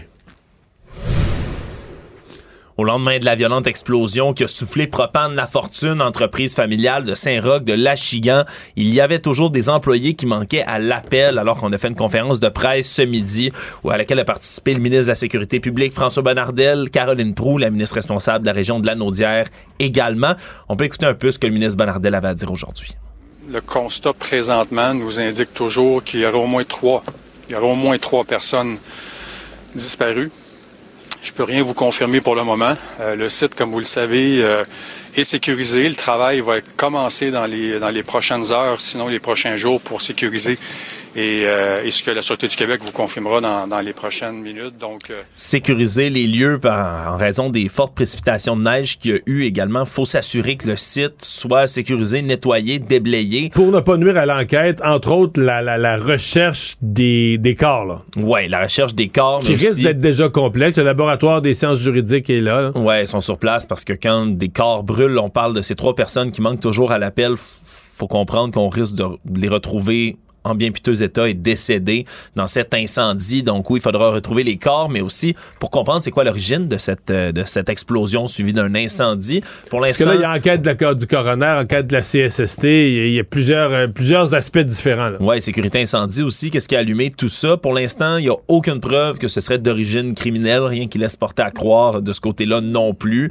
Donc, on va continuer à, à voir ce qui a pu causer tout ça parce qu'une une explosion dans une, dans une boutique de propane comme celle-là, l'incendie après est absolument terrible. Puis tous les témoignages qu'on a entendus Ouais. depuis vont dans ce sens-là. Ouais, puis la- la- le niveau de chaleur, quand on pense au corps à l'intérieur, le niveau de chaleur, à combien de degrés ça a pu, euh, ça a pu monter à l'intérieur. Parce que les témoins, ceux qui ont voulu venir en aide, disaient, on pouvait, ceux qui ont voulu aller sauver des gens, Ouais. on pouvait plus s'approcher, là. Non. C'était trop, la chaleur était trop intense. Ben oui, vous êtes déjà approché d'un d'un feu de camp, là, par exemple. Il y a comme une barrière, des fois, là, c'est un gros feu laquelle vous ne pouvez même pas approcher parce que vous brûlez. Imaginez un brasier de cette taille-là avec autant de combustible que le propane et les autres matériaux qui est à l'intérieur. Non, ça s'est vraiment transformé en brasier, puis malheureusement. Il y a les porte-paroles de la famille aujourd'hui, de la famille de la fortune qui ont pris la parole très, très, très émotifs. euh, Bouleversé par les événements, là, événements qui ont été qualifiés d'ailleurs par le ministre Bonnardel là, de tragédie incommensurable. Actualité. Tout savoir en 24 minutes. A parlé plus tôt cette semaine d'un homme qui avait dû passer une nuit sur le plancher des urgences, un homme euh, atteint d'un cancer, qui faisait une pneumonie à ce moment-là, qui avait de la difficulté à respirer, pour lequel on n'avait aucune civière. Eh bien, on a un deuxième cas qui est rapporté, une femme euh, qui s'est rendue le soir du 5 janvier à l'hôpital Anna Laberge de Châteauguay, Marise Schnick de son nom, qui elle euh, avait- était vraiment en douleur, avait très très mal. Ce qu'on faut comprendre, c'est qu'à ce moment-là, on le savait pas encore, mais elle avait l'appendice perforé. C'est dangereux en plus, là, parce qu'il y a un empoisonnement possible à par l'intérieur. Ouais, et au final, ça va y avoir pris 40 heures d'attente aux urgences dans deux hôpitaux différents. Parce que là, elle a attendu, tout ce qu'on lui donnait, c'était des Tylenol, des Manox tous les 4 heures, passer la nuit complète là, au sol, couché à terre, tordu de douleur. Et on lui a dit finalement là, le matin que c'était 30 heures d'attente encore qui allait être nécessaire avant qu'un médecin la voie. Et jamais on lui a demandé, là, offert de passer une échographie pour comprendre ce qu'elle avait à ce moment-là. Et donc, ça l'a poussé à se diriger vers un autre hôpital, en espérant que ce soit moins long. Déjà passé une nuit, on te dit que tu as 30 heures encore à attendre. Mais est allé à l'hôpital Barry Memorial Dormstown, en Montérégie. 11 heures d'attente sont nécessaires, encore une fois, avant une échographie. Et là, on confirme qu'elle va devoir être opérée. Mais là, faut qu'elle attende encore une autre nuit avant que- qu'elle se fasse transférer un troisième hôpital où là, un spécialiste va pouvoir l'opérer. Donc, ce sera fait finalement. Mais là, Armstrong, c'est un petit hôpital. Après, ils font pas ce genre de chirurgie-là. Ils ont pas de- Ouais, puis déjà dans le petit hôpital, c'était 11 heures d'attente juste Ouais. pour avoir l'échographie en question. Et là, le 6 de la Montérégie-Ouest s'est excusé, évidemment, auprès de la patiente, auprès de sa famille, en disant que le 5 janvier, c'était probablement la journée la plus difficile de tout le temps des fêtes. Et donc, c'est une autre histoire euh, qui s'ajoute, si on veut, là. Non, mais c'est plus des petites histoires. Les gens, les gens dorment à terre, les gens couchent à terre. Le tri, le tri aux urgences, il sert à quoi, là? Comment Ben, ça, au tri, on n'a pas vu un niveau de douleur abdominale euh, si élevé? Appendice perforé, oui, oui, vous, allez, vous, avez, vous venez d'attendre euh, 12 heures, il en Parce reste qu'on 30. on nous dit que le tri sert à ça, d'éviter, par exemple, que des cas graves, des gens dont l'état pourrait se détériorer considérablement, qu'on les laisse passer. Ouais. On l'a échappé dans ce cas-ci. On a échappé au cours des dix derniers jours. là, le taux d'occupation des salles d'urgence au Québec est à peu près 130% encore. Donc, ça, ça a descendu par rapport à certains euh, pics, disons-le, pendant le temps des fêtes, mais c'est loin d'être réglé, là, cette crise aux urgences. L'entraîneur de hockey mineur qui avait sauté sur la glace en décembre dernier à l'aréna de Côte de Beaupré. Je sais pas si tu te souviens de cette Oui. histoire, Mario, des images qui ont été captées par une caméra de surveillance le 18 décembre, un match qui opposait des jeunes de 13-14 ans, le niveau là, midget 15B, les Boucs de Québec Centre qui visitaient les aigles de Côte Beaupré, île d'Orléans. Et là, après qu'il y a eu un joueur qui, qui fut rudoyé, là, vraiment plaqué très sévèrement sur la glace, mais on voit l'entraîneur des Boucs qui rentre sur la glace en courant courant, puis comme au football, se jette, là, plaque littéralement le joueur qui vient de commettre la faute. Et comme dans, ça... dans une des scènes les plus bizarres, là, parce que comme l'homme court, puis il est un entraîneur, c'est certain que n'importe qui qui regarde ça pense il s'en va au secours de son joueur. là. Oui, puis moi-même qui ai déjà joué au hockey sur glace, qui a arbitré aussi, c'est une scène qu'on voit souvent là, quand un jeune qui est étendu au sol, un hockeyeur, mais il y a des gens du banc qui se ruent à son chevet pour tenter de voir s'il est correct. Mais le problème, c'est qu'il s'arrête pas à côté du joueur qui est à terre. Il s'en va en plaquer un autre. Et donc, c'est des images qui ont fait un peu le tour du Québec. Et finalement, le comité de discipline d'Interligue Québec-Beaupré-Charlevoix s'est rencontré mardi et ont décidé aujourd'hui là, de suspendre cet instructeur 10 ans de temps pour avoir commis ce geste. Il n'y avait pas de jurisprudence sur lesquelles se baser. C'est ça qui est assez spécial dans ce cas-ci parce que euh, pour certains là-dedans, en 40 ans, le préfet de la Ligue explique qu'il n'a jamais vu un cas comme celui-là et donc il ne savait pas vraiment exactement quelle sentence imposer. Mais donc, une suspension de 10 ans comme ça, de manière effective, mais ça le bannit à vie parce qu'on peut être entraîneur pendant que son enfant est dans la ligue. Là, lui, c'est le père d'un des enfants, justement. Et donc, dans 10 ans, on peut comprendre que son fils ne jouera plus dans cette ligue de hockey. Donc, de manière effective, il est banni à vie. C'est quand même... Mais il n'avait euh, pas vraiment le choix. Là. Non, non, effectivement, c'est tellement un cas qui est inusité. Ouais, c'est un cas gros, flagrant. C'est des une jeunes de pé- 13-14 ans, Ouais, mais un cas gros et flagrant dans une période où on dit on veut. euh, on veut changer les comportements, on veut mettre un terme à ces genres d'affaires-là, on veut améliorer ce qui se passe dans ces arénas. Euh, Hockey Québec s'est donné le nouveau président, le nouveau directeur général, pardon, Jocelyn Thibault, s'est donné un mandat euh, de, de, de, de changer le, le comportement, etc. Ah, tu t'as pas affaire à un parent, t'as affaire à un entraîneur. Qu'est-ce qui vient tu- geler un jeune. là. Oui, mais qu'est-ce que tu peux faire d'autre? Si tu prends pas des sanctions dans ce cas-ci, t'en prendras jamais. Là. Savoir et comprendre. Tout savoir en 24 minutes. Un cyberprédateur qui a été coincé en novembre 2017 par nos collègues de l'émission JE Mario qui s'était fait passer pour une ado de 14 ans. Eh bien, ce prédateur, là, Rémi Richard, a été condamné à 16 mois de prison par la juge qui a jugé que mais même s'il n'y avait pas eu de victimes réelles, il faut absolument dissuader tous ceux qui seraient tentés de faire du leurre de mineurs en ligne. À l'époque, M. Richard, le 56 ans, s'était créé un compte sur l'application Periscope et avec la avec une personne qui se présentait comme une adolescente de 14 ans. La discussion était rapidement venue sexuelle. Sur la webcam, il se serait masturbé également. Il se serait ensuite déplacé vers un stationnement croyant rencontrer l'adolescente, sauf qu'il est tombé, évidemment, sur l'équipe de l'émission JE, a échangé avec le journaliste brièvement, et puis est À reparti. moins, à moins aimer ça, là. Ouais, c'est sûr que ça, ça fait réagir. Ça Ça- l'a refroidi. Ça refroidit ses ardeurs, c'est le bon terme. Et la police est à l'écoute, Mario. Faut croire qu'ils écoutent l'émission JE parce que ça les a permis d'identifier formellement Richard, qui lui, par la suite, a plaidé coupable de l'heure d'avoir transmis du matériel sexuellement explicite à une personne qu'il croyait mineure. Et lui, lorsqu'il a rencontré des thérapeutes, là, il a nié toute attirance sexuelle sur des adolescentes. Dans le rapport, on dit que ce- c'est possible qu'il ait eu un passage à l'acte parce qu'il croyait avoir une gratification sexuelle immédiate, rapide et facile avec quelqu'un de vulnérable. Mais au final, il y a une probation de deux ans. Il va être inscrit, il va être inscrit dans le registre là, des délinquants sexuels pour une période de 20 ans. Pour les 10 prochaines années, pas de contact avec les enfants, interdiction de trouver dans des parcs et des piscines, banni deux ans de réseaux sociaux, forums de discussion en ligne. Donc même s'il n'y a pas eu acte finalement, ben, on prend ça très très au sérieux du côté de la justice.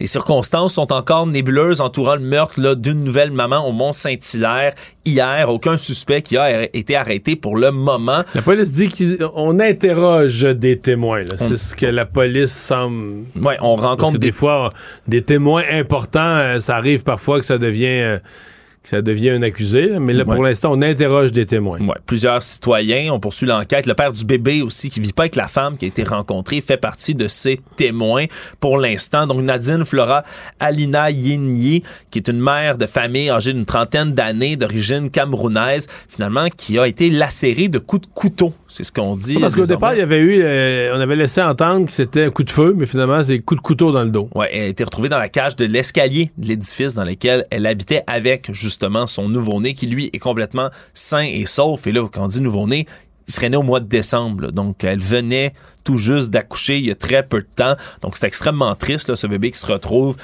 pas orphelin nécessairement, mais sans mère à son très jeune âge. Donc, on va poursuivre un peu cette... euh, cette enquête, mais une réaction qui est très forte dans la communauté. Elle travaillait, euh, Nadine Flora, comme préposée aux bénéficiaires dans une résidence personnes âgées du groupe Maurice. Donc, on a réagi du côté là, du groupe en euh, Ce que je comprends, c'est qu'elle était, elle était entrée en 2020, là, dans l'année de la pandémie où on cherchait du monde, on avait besoin d'urgence de, de préposés aux bénéficiaires Ouais. qui viennent en renfort, est arrivée à ce moment-là. faisait partie de ces gens qui ont décidé de rester, là, vraisemblablement, là, dans leur réseau après la pandémie. Donc, c'est extrêmement triste, cette histoire, et donc on suivra avec attention l'enquête des policiers dans cette affaire. J'espère qu'on aura une arrestation. Le risque de récession en 2023 est de 50 encore.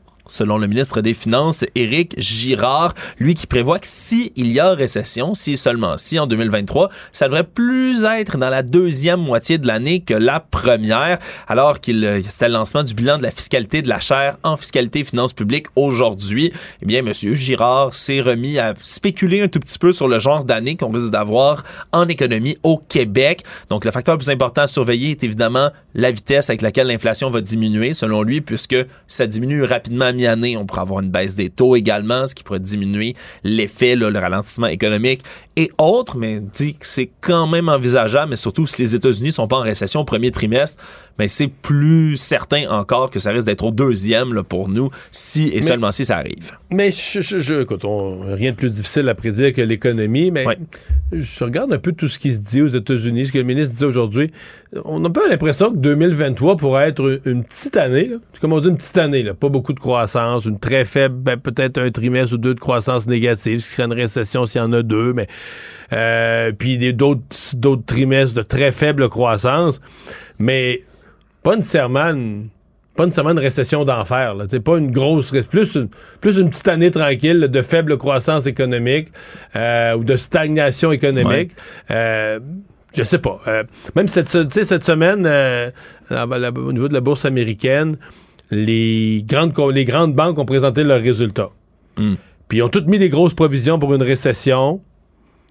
Mais tu sais, le marché n'a pas paniqué. Même les actions des banques en question ont monté. Donc c'est comme si il- il- c'est le, le pessimisme qui semblait exister en fin d'année est comme un petit peu moins pire. là. Et puis, donc on tout le monde se prépare à une certaine récession, mais personne semble être en mode panique. Donc, le ministre des Finances est assez représentatif des autres de ce point de vue-là. Surtout que, comme tu l'as déjà dit ici à cette émission, Mario, s'il y a récession, c'est pas, on risque pas de voir les grands scénarios là, où il y a des gens, là, 50% des employés qui sont mis à la porte quelque part. Non, les licenciements massifs, parents- euh, on oublie ça. Là. Ben non, en pénurie de main-d'œuvre en ce moment. Hier, à l'émission, on a reçu l'économiste en chef de la Fédération canadienne de l'entreprise indépendante qui disait exactement ça. Il disait, écoutez, là, c'est tellement dur de trouver du monde. Les employeurs viennent de vivre des années où c'est dur de trouver des employés. Euh, avant de faire une mise à pied, avant de prendre quelqu'un qui est compétent, puis qui est bon, puis qui connaît son travail, puis de le mettre à pied, euh, ça va prendre tout un ralentissement. Parce que sinon, tu te dis, OK, mais quand l'économie va reprendre, mettons en 2024, je vais retrouver ça où, moi? Il y en a plus de main-d'œuvre. Alors, je vais retrouver ça où? Un bon employé compétent. Alors, non, on s'attend pas à ce que les. les- on s'attend pas à des scénarios là, de congédiement massif.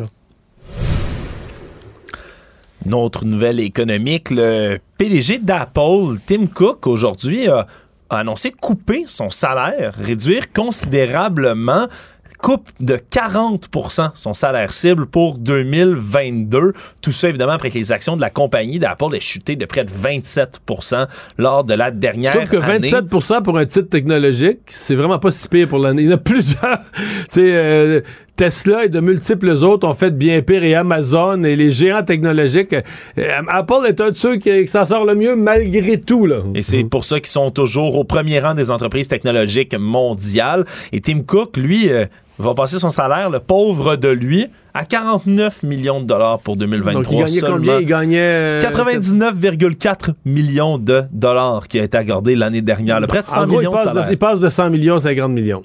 Pauvre lui. Hein? Surtout que ben, 75% de sa rémunération, à peu près, c'est lié aux actions de la compagnie ainsi qu'à sa performance. Donc, le fait que la, la compagnie que décide je- de perdre en bourse. Je, je, je- écoute, je suis pas en train de dire qu'il fait pitié. Là.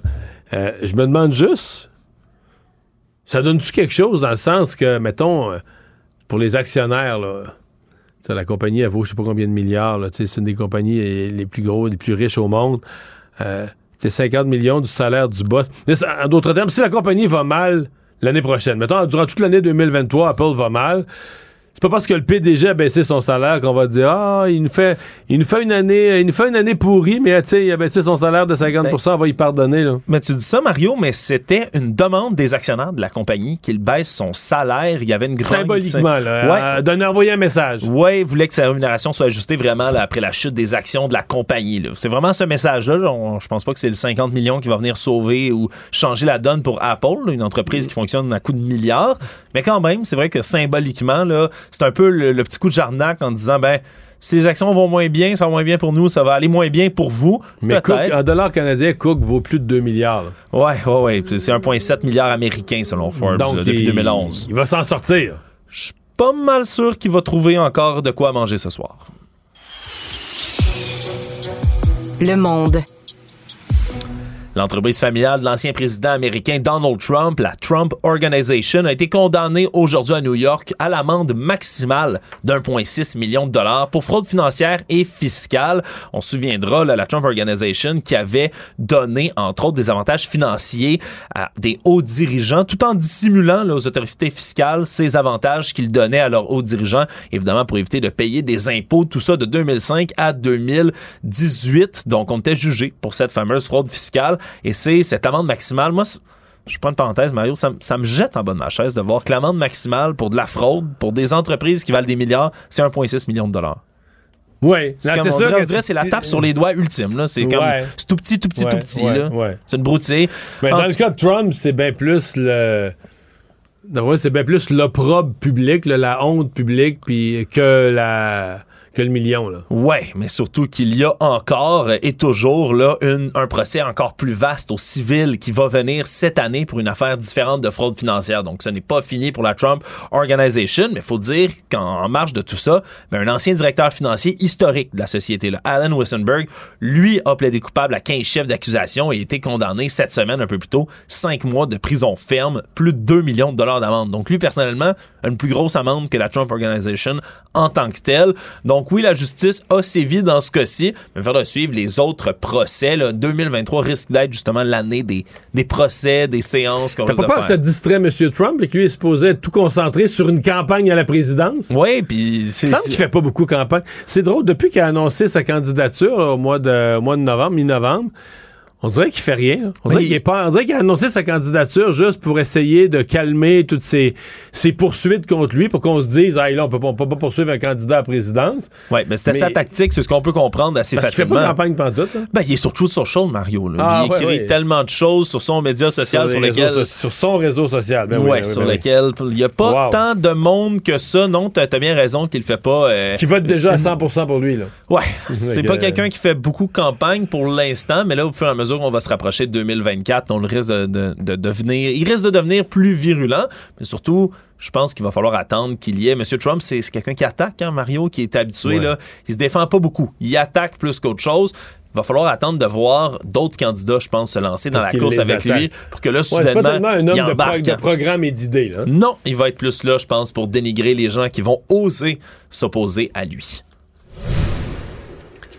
En terminant, Mario, ce matin, il y avait des files dans le centre-ville de Montréal, des centaines de personnes qui attendaient pour mettre la main sur un tout nouveau produit, les nouvelles chaussures de Nike, une collection en hommage au bagel montréalais qui s'appelle des souliers Dunklo Montreal Bagel de Nike, sur lesquels c'est une semelle qui est beige et blanche, logo bleu royal comme le drapeau du Québec, mais surtout des motifs de grains de sésame partout sur le soulier. Et c'est un illustrateur montréalais là, qui, qui est connu sous le nom de Chien Champion, qui a fait tout, euh, la- le design de la boîte sur lequel on voit littéralement le paysage montréalais, les bâtiments, le Mont-Royal et autres. Très, très beau Parce design. que les souliers, si tu regardes vite puis de loin, tu, tu, tu vois pas le bagel. là. Ouais, faut, faut regarder un peu les petites graines de sésame dessus. Il faut fixer les souliers de quelqu'un pour le voir, mais c'était très populaire là, ce matin. Il y a des gens qui étaient là déjà à 6 heures du matin en file, une trentaine de personnes qui avaient amené des couvertures, des chaises, des sacs de couchage pour être certains de mettre la main sur les paires qui valent à peu près 160 dollars de ces souliers-là,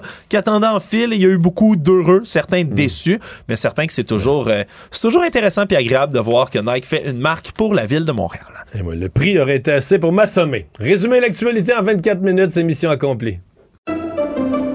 Pendant que votre attention est centrée sur vos urgences du matin, vos réunions d'affaires du midi, votre retour à la maison ou votre emploi du soir, Celle de Desjardins Entreprises est centrée sur plus de 400 000 entreprises à toute heure du jour.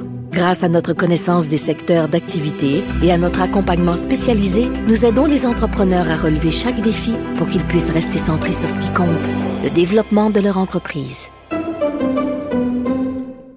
La Banque Q est reconnue pour faire valoir vos avoirs sans vous les prendre. Mais quand vous pensez à votre premier compte bancaire, tu sais, dans le temps à l'école, vous faisiez vos dépôts avec vos scènes dans la petite enveloppe. Hmm, C'était bien beau. Mais avec le temps, ce vieux compte-là vous a coûté des milliers de dollars en frais, puis vous ne faites pas une scène d'intérêt. Avec la Banque Q, vous obtenez des intérêts élevés et aucun frais sur vos services bancaires courants. Autrement dit, ça fait pas mal plus de scènes dans votre enveloppe, ça. Banque Q. Faites valoir vos avoirs. Visitez banqueq.ca pour en savoir plus. Mario Dumont. Une mémoire infaillible. Impossible de lui en passer une petite vite. Emmanuel Latraverse. J'ai pas de problème philosophique avec ça. Mario Dumont. Est-ce que je peux me permettre une autre réflexion? La rencontre. Ça passe comme une lettre à la poste. Et il se retrouve à enfoncer des portes ouvertes. là. La rencontre Latraverse. Dumont. Bonjour Emmanuel. Bonjour. Alors, c'est maintenant Québec solidaire qui demande une, euh, une enquête sur euh, le rôle de McKenzie, euh, mais cette fois-ci euh, comme cabinet conseil auprès du gouvernement du Québec. Oui, pourquoi? Parce que aussi, euh, après avoir donné cette immense firme euh, de consultants qui a 300 000 employés dans 60 pays, euh, a eu beaucoup de contrats à Ottawa, mais il y en a eu aussi à Québec. Moi, je vais t'avouer, je pense, je dis pas qu'elle est mauvaise, la recommandation, puis le questionnement que qu'a Québec solidaire. Je pense que qu'est-ce qu'a fait McKenzie pour 1,7 million de dollars sur la campagne de vaccination? C'est des questions légitimes à se poser. Pourquoi on avait besoin de lui donner un contrat de 4,9 millions de dollars pour conseiller le ministère de l'Économie sur la relance post-pandémique? C'est des questions légitimes à poser et qui exigent des réponses claires et transparentes. Ceci étant dit, il ne faudrait pas mettre le cas de McKenzie à, à Québec dans le même panier que le cas de McKenzie à Ottawa que le gouvernement Legault, dans une situation unique dans l'histoire récente, sollicite les conseils euh, d'une entreprise qui a le pouls sur l'ensemble de l'économie, des décisions gouvernementales partout dans le monde sur un enjeu très précis lié à la pandémie.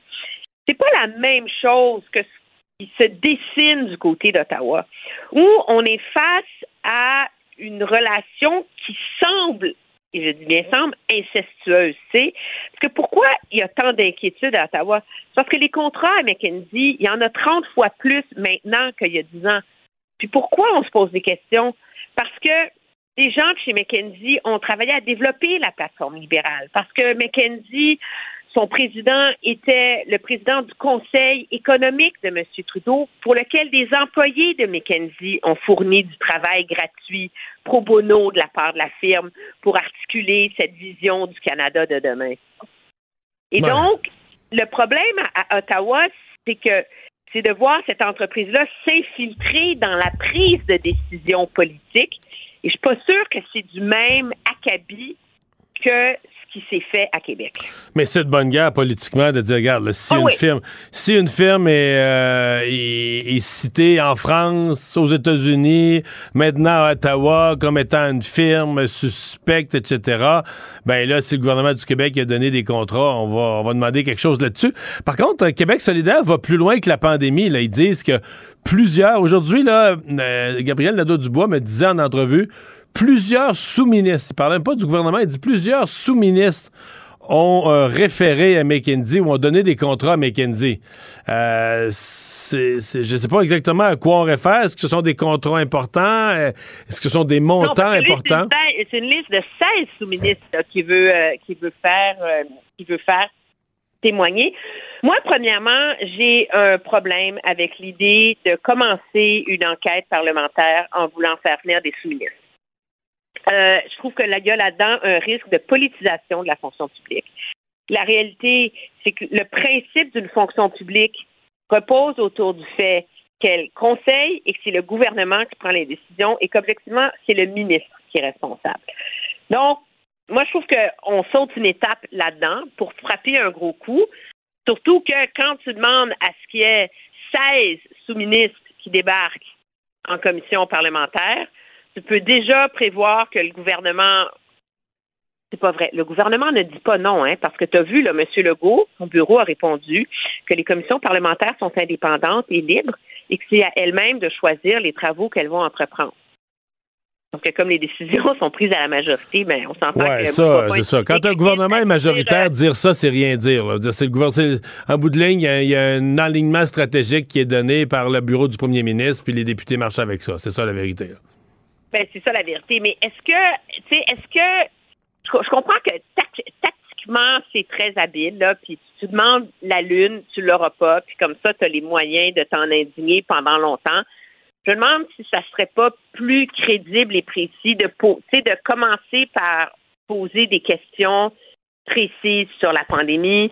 Euh, mais c'est sûr qu'on peut se demander pourquoi la Caisse de dépôt donne autant de contrats à McKenzie, pourquoi Hydro-Québec a donné, selon Radio-Canada, Ouais, mais là, pour 30 les- millions de dollars de contrats Ouais, à mais les grandes entreprises privées, mettons les entreprises privées dans le secteur de l'énergie comme Hydro-Québec, ont donné des millions de contrats à McKinsey aussi. C'est une firme de consultants une des plus grosses au monde. Ils, ils doivent fournir des services utiles à quelqu'un là, dans le privé. Dire, ils vivent pas juste avec le gouvernement. là. Fait, les, revenus, à mon avis, du secteur public sont une bien petite partie dans l'ensemble de leurs revenus. Que si, si dans le privé, on leur donne des contrats, il y a des conseils utiles qui sont donnés à quelque part. Là. Oui, puis je pense qu'il faut pas tout mélanger, tu sais, parce que le, le, le problème que moi je vois avec cette tendance qu'ont les gouvernements à faire appel à des firmes de consultants privés pour du conseil stratégique, c'est qu'on est en train de sous-contracter la réflexion en termes de politique publique à des entreprises privées qui, objectivement, ont leurs propres agendas, là, qui visent, entre autres, la maximalité. Je ne veux pas faire une dire de moi, là, mais je veux dire, Mc- McKinsey ne se lève pas le matin en réfléchissant au bien de la société canadienne dans la nature du Canada ou du Québec avec ses particularités. Là. C'est une entreprise privée qui a un modèle d'affaires, qui a une idéologie. Puis moi, c'est là que je vois le risque.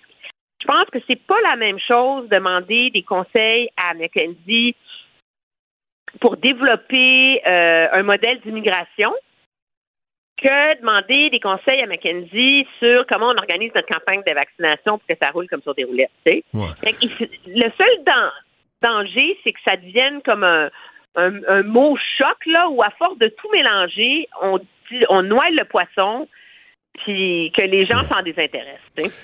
Hey, Qu'est-ce que tu penses de cette histoire euh, d'Hélène Buzetti euh, sur euh, Guy Morin?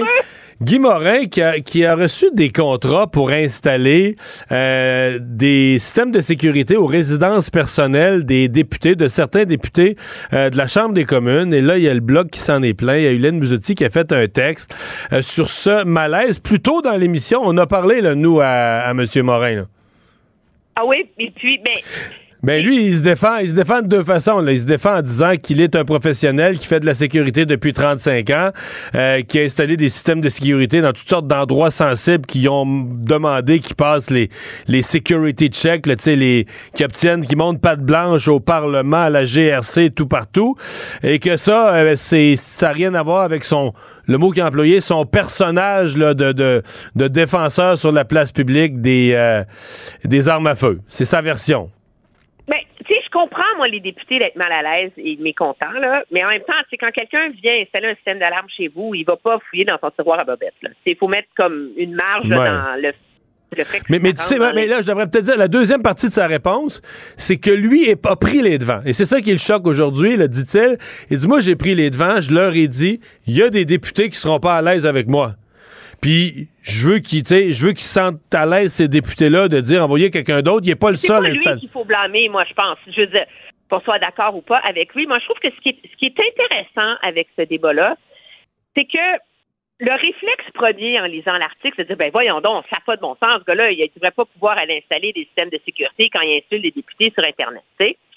Mais ça ramène à un enjeu plus profond, c'est est-ce qu'on peut interdire à cet homme-là de gagner sa vie puis de faire son métier sur la base de son idéologie? Et, et, et c'est ça l'enjeu. Puis objectivement, si on a des lois sur la discrimination et des cadres sur la discrimination qui s'appliquent sur une foule euh, de d'enjeux, pourquoi lui, parce qu'il est à droite en plus, on s'entend là. Tu sais, c'est pas. Euh, Ben. tu sais, est-ce que est-ce que est-ce que tu imagines un député conservateur se plaindre d'avoir un militant de Black Lives Matter qui vient installer un système d'alarme chez lui? Je, je, Dans ce cas-là, on dénoncerait le député. On dénoncerait le député dans ce cas-là. Ben, c'est la question que je me pose. C'est est-ce qu'on aurait, on aurait tendance à critiquer le député? Alors, je pense que c'est une histoire qui nous confronte à tous nos préjugés. C'est pour ça qu'elle est vraiment fascinante d'une certaine façon, tu sais. Hmm. Mais moi, j'avoue que tu sais, je me posais des questions, puis j'étais content. J'étais sûr qu'il allait dire non. On l'a lancé en entrevue, j'étais sûr qu'il allait dire non. Puis il a accepté l'entrevue tout de suite. Et, je dois avouer que là, il m'a. euh, puis là, je suis pas capable de vérifier ce que c'est vrai, mais lui assure, il dit Moi, c'est mon métier, donc je veux la faire, tout ça. J'ai eu les accréditations du Parlement, il n'y a aucun dossier criminel, il n'y a rien. Mais. Il dit, j'ai dit aux gens qui m'embauchent, il y a des députés qui vont être mal à l'aise. Je l'ai deviné, il y a des députés qui vont être mal à l'aise. Euh, il n'y a pas de problème avec ça. Je, je forcerai pas, je n'irai pas chez eux. Il y a quelqu'un d'autre, tu comprends? Euh, Il y a un autre, parce que ça, doit, ça semble être une espèce de système de sous-traitance ou je sais pas trop. Euh, une autre entreprise, un autre fournisseur ira dans ces cas-là. Mais là... euh, Oui, mais, mais on s'entend. Si, tu sais, c'est pas système de sécurité Joe Bin là, qui l'a embauché. C'est un sous-contractant de Chubb, là. Ouais. Qui est un des géants. euh, C'est ça. alors, Qui, a eu, qui lui a eu le contrat de la Chambre des communes, sauf que les sous-traitants, les sous ce qu'il me dit, c'est que les sous-traitants accrédités pour faire ce travail-là ont dû passer les, j'ai security clearance en tête, là, les, les- pas les checks de sécurité, mais les vérifications d'usage, là. Il y a un mot plus précis en français, m'échappe, mais tu sais, les vérifications de sécurité complètes pour montrer patte blanche, pour avoir le droit. Puis je comprends que la Chambre des communes prenne cette précaution-là, de dire on n'enverra pas n'importe qui euh, avec l'adresse personnelle des députés. Et donc, lui, il a passé ce test-là. là. Il n'y a rien dans Mais ses ce qui est dossiers. remarquable, c'est comment la Chambre des communes, elle, veut pas, tu sais, comme pas un mot, puis invoque la sécurité. Au lieu de d'assumer son choix et de le défendre. Ça, ben, c'est. Moi, je pense que c'est c'est ça aussi qui est, qui est malheureux, puis qui illustre comment, dans ce débat public très polarisé sur les idéologies, les façons de mener la politique, il y a, il y a vraiment une présomption. Quand tu es à, à droite, tu mérites moins d'être défendu et ton droit à l'égalité mérite moins d'être défendu que quand tu es à gauche. Emmanuel, merci beaucoup. Bonne fin de semaine. Très bien, au revoir. Bye bye.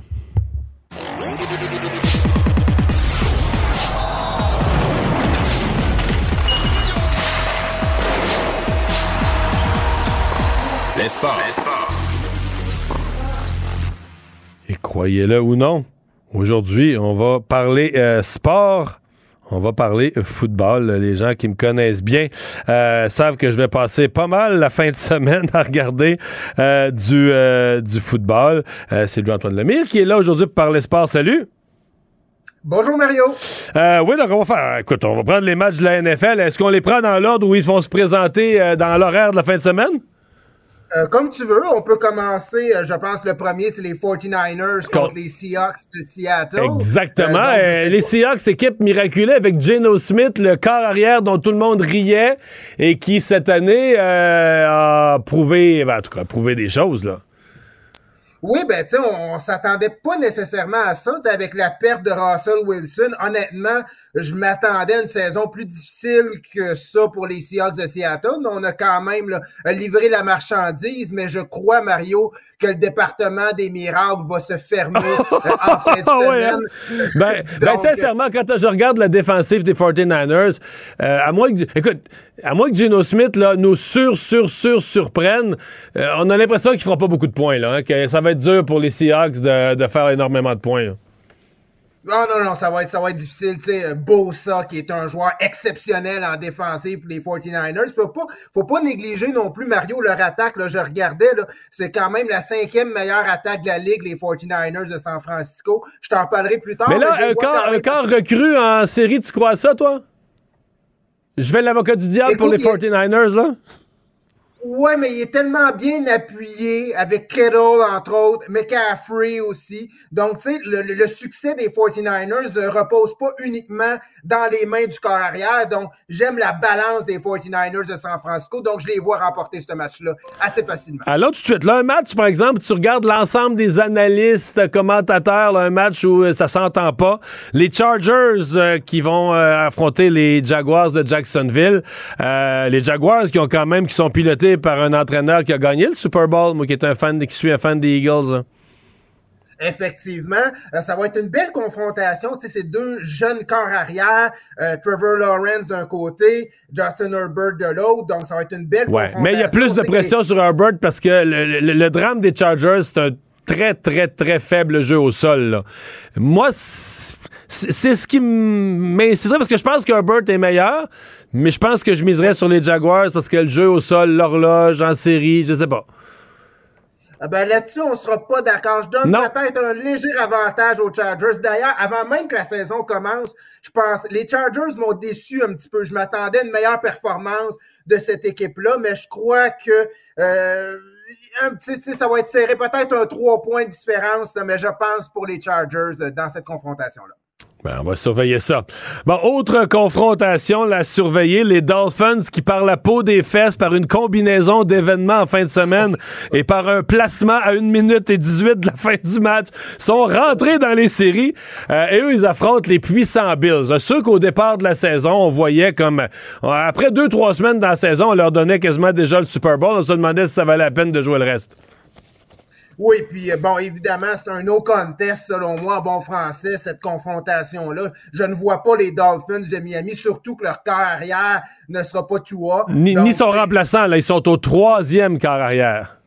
Exact. Je pense que c'est un choix de septième ronde, quelque chose du genre. Là. Donc, il n'y a aucune chance pour les Bills de Buffalo. Puis, Tu sais, j'étais curieux de voir avec euh, ce qui s'est passé avec Damar Hamlin, Mario. Est-ce que ça va euh, motiver les troupes ou non? Puis vraisemblablement, oui, ça motive les, les Bills de Buffalo. Donc, tu sais, cette équipe-là est bien nantie. Josh Allen comme corps arrière. Une défensive, somme toute correcte aussi. Alors, je pense que ça va être assez facile pour les Bills de Buffalo là, contre Miami. Deux équipes qui s'affrontent Qu'est-ce que ça assez régulièrement, ouais. qui sont dans la même Parce que comme on a un ami qui nous écoute puis qui est un fan des Dolphins là, qu'est-ce que c'est? Mettons que tu- mettons que je te dis les Dolphins gagnent là.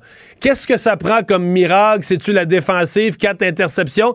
D'où d'où dans l'organisation ou dans les forces parce que les Dolphins ne sont pas rendus là pour rien, mais ils ont eu une belle séquence dans le milieu de la saison. C'est sûr que toi leur corps arrière était là à ce moment-là, mais qu'est-ce qu'il y a dans l'organisation des Dolphins qui pourrait éclater, nous surprendre, euh, créer le miracle?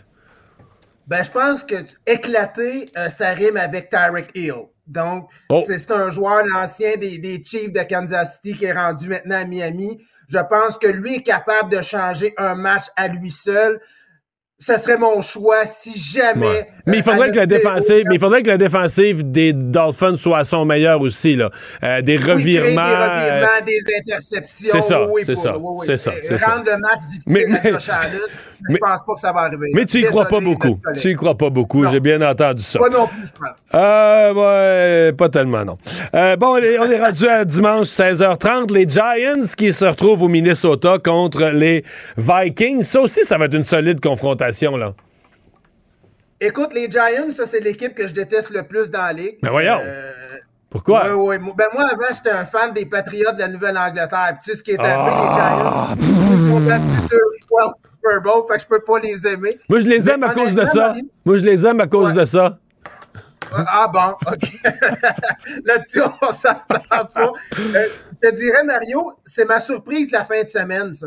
Euh, je pense que les Giants vont créer la surprise. Ah, peut-être ouais? que sur papier. Ouais, les Vikings, sur papier, sont meilleurs. Mais bon, est-ce qu'on peut se fier à un Kirk Cousin? Je ne sais pas. Euh, bon, un excellent re- receveur de passe avec Jefferson du côté du Minnesota. Mais Le, a- le meilleur de la Ligue, si je me trompe pas, dans les statistiques, il est numéro un de la Ligue Ouais, pour c'est pas l'année. mal dans les, les- les Ouais. meilleurs de la ligue. Euh, les Vikings, par exemple, ils ont, ils ont eu des matchs très, très serrés qu'on n'attendait pas cette saison. Puis, tu sais, dans les séries, faut Ben, les, Vikings, écoute, excuse-moi de le dire, je vais le dire en québécois, les Vikings ont été mardeux une coupe de fois, là. Hey, Ils ont ramassé des victoires, là, une contre Buffalo, puis tu dis, tu dis, tu fais ta chance, puis les gars n'ont pas lâché, puis il faut leur donner un mérite, mais à un moment donné, tu dis, Hey, il y a de la chance aussi, ça n'a pas de bon sens, là. tout arrive pour eux autres, la seconde, l'horloge, tout, tout tombe, tout tombe pour eux, là. Exactement. Fait, tu sais, c'est ça. Comme je te dis, les Giants, bon, j'aime beaucoup Saquon Barkley. Euh, j'aime leur nouvel entraîneur aux Giants de New York. Fait que c'est ma petite surprise. Je sais pas, toi, tu voyais quand même une... Faut, faut, accélérer, on va manquer de temps pour les deux derniers. Les Ravens, et ça c'est tout un match. Les Ravens contre les Bengals. Euh, Bengals euh, qui ont quand même euh, un carrière qui semble en grande forme ces dernières semaines-là. Oui, bon, les, les Bengals, faut, faut se le rappeler, un finaliste du dernier Super Bowl. Ils ont failli le gagner, le là. Le match aurait été super intéressant si Lamar Jackson aurait été en uniforme. Donc, comme Lamar est pas là, euh, bon, ben, euh, les, les, Bengals devraient l'emporter là, euh, en fin de semaine. Là, ça, Donc, tu crois pas beaucoup aux chances des Ravens sans leur corps arrière. Et finalement, les Cowboys de Dallas, l'équipe que certaines semaines, tu penses que c'est des champions du Super Bowl, puis d'autres, d'autres semaines, tu te demandes comment ça se fait qu'ils font les séries, contre Tom Brady, les Buccaneers. T'en penses quoi de celle-là? Ben, l'équipe bipolaire, un peu à l'image de leur propriétaire. Ah ben oui, euh, c'est bien dit. Euh, ouais, euh, ben, ça va être une belle confrontation. Je pense qu'on peut pas sortir Tom Brady en première ronde comme ça. Les Cowboys nous ont habitués à des performances en dents Puis encore une fois, je pense Mais Tampa Bay aussi va... cette année. Le Tampa Bay, ça n'a oui, pas l'air à marcher oui, fort oui. dans le club. Il y a de la chicane.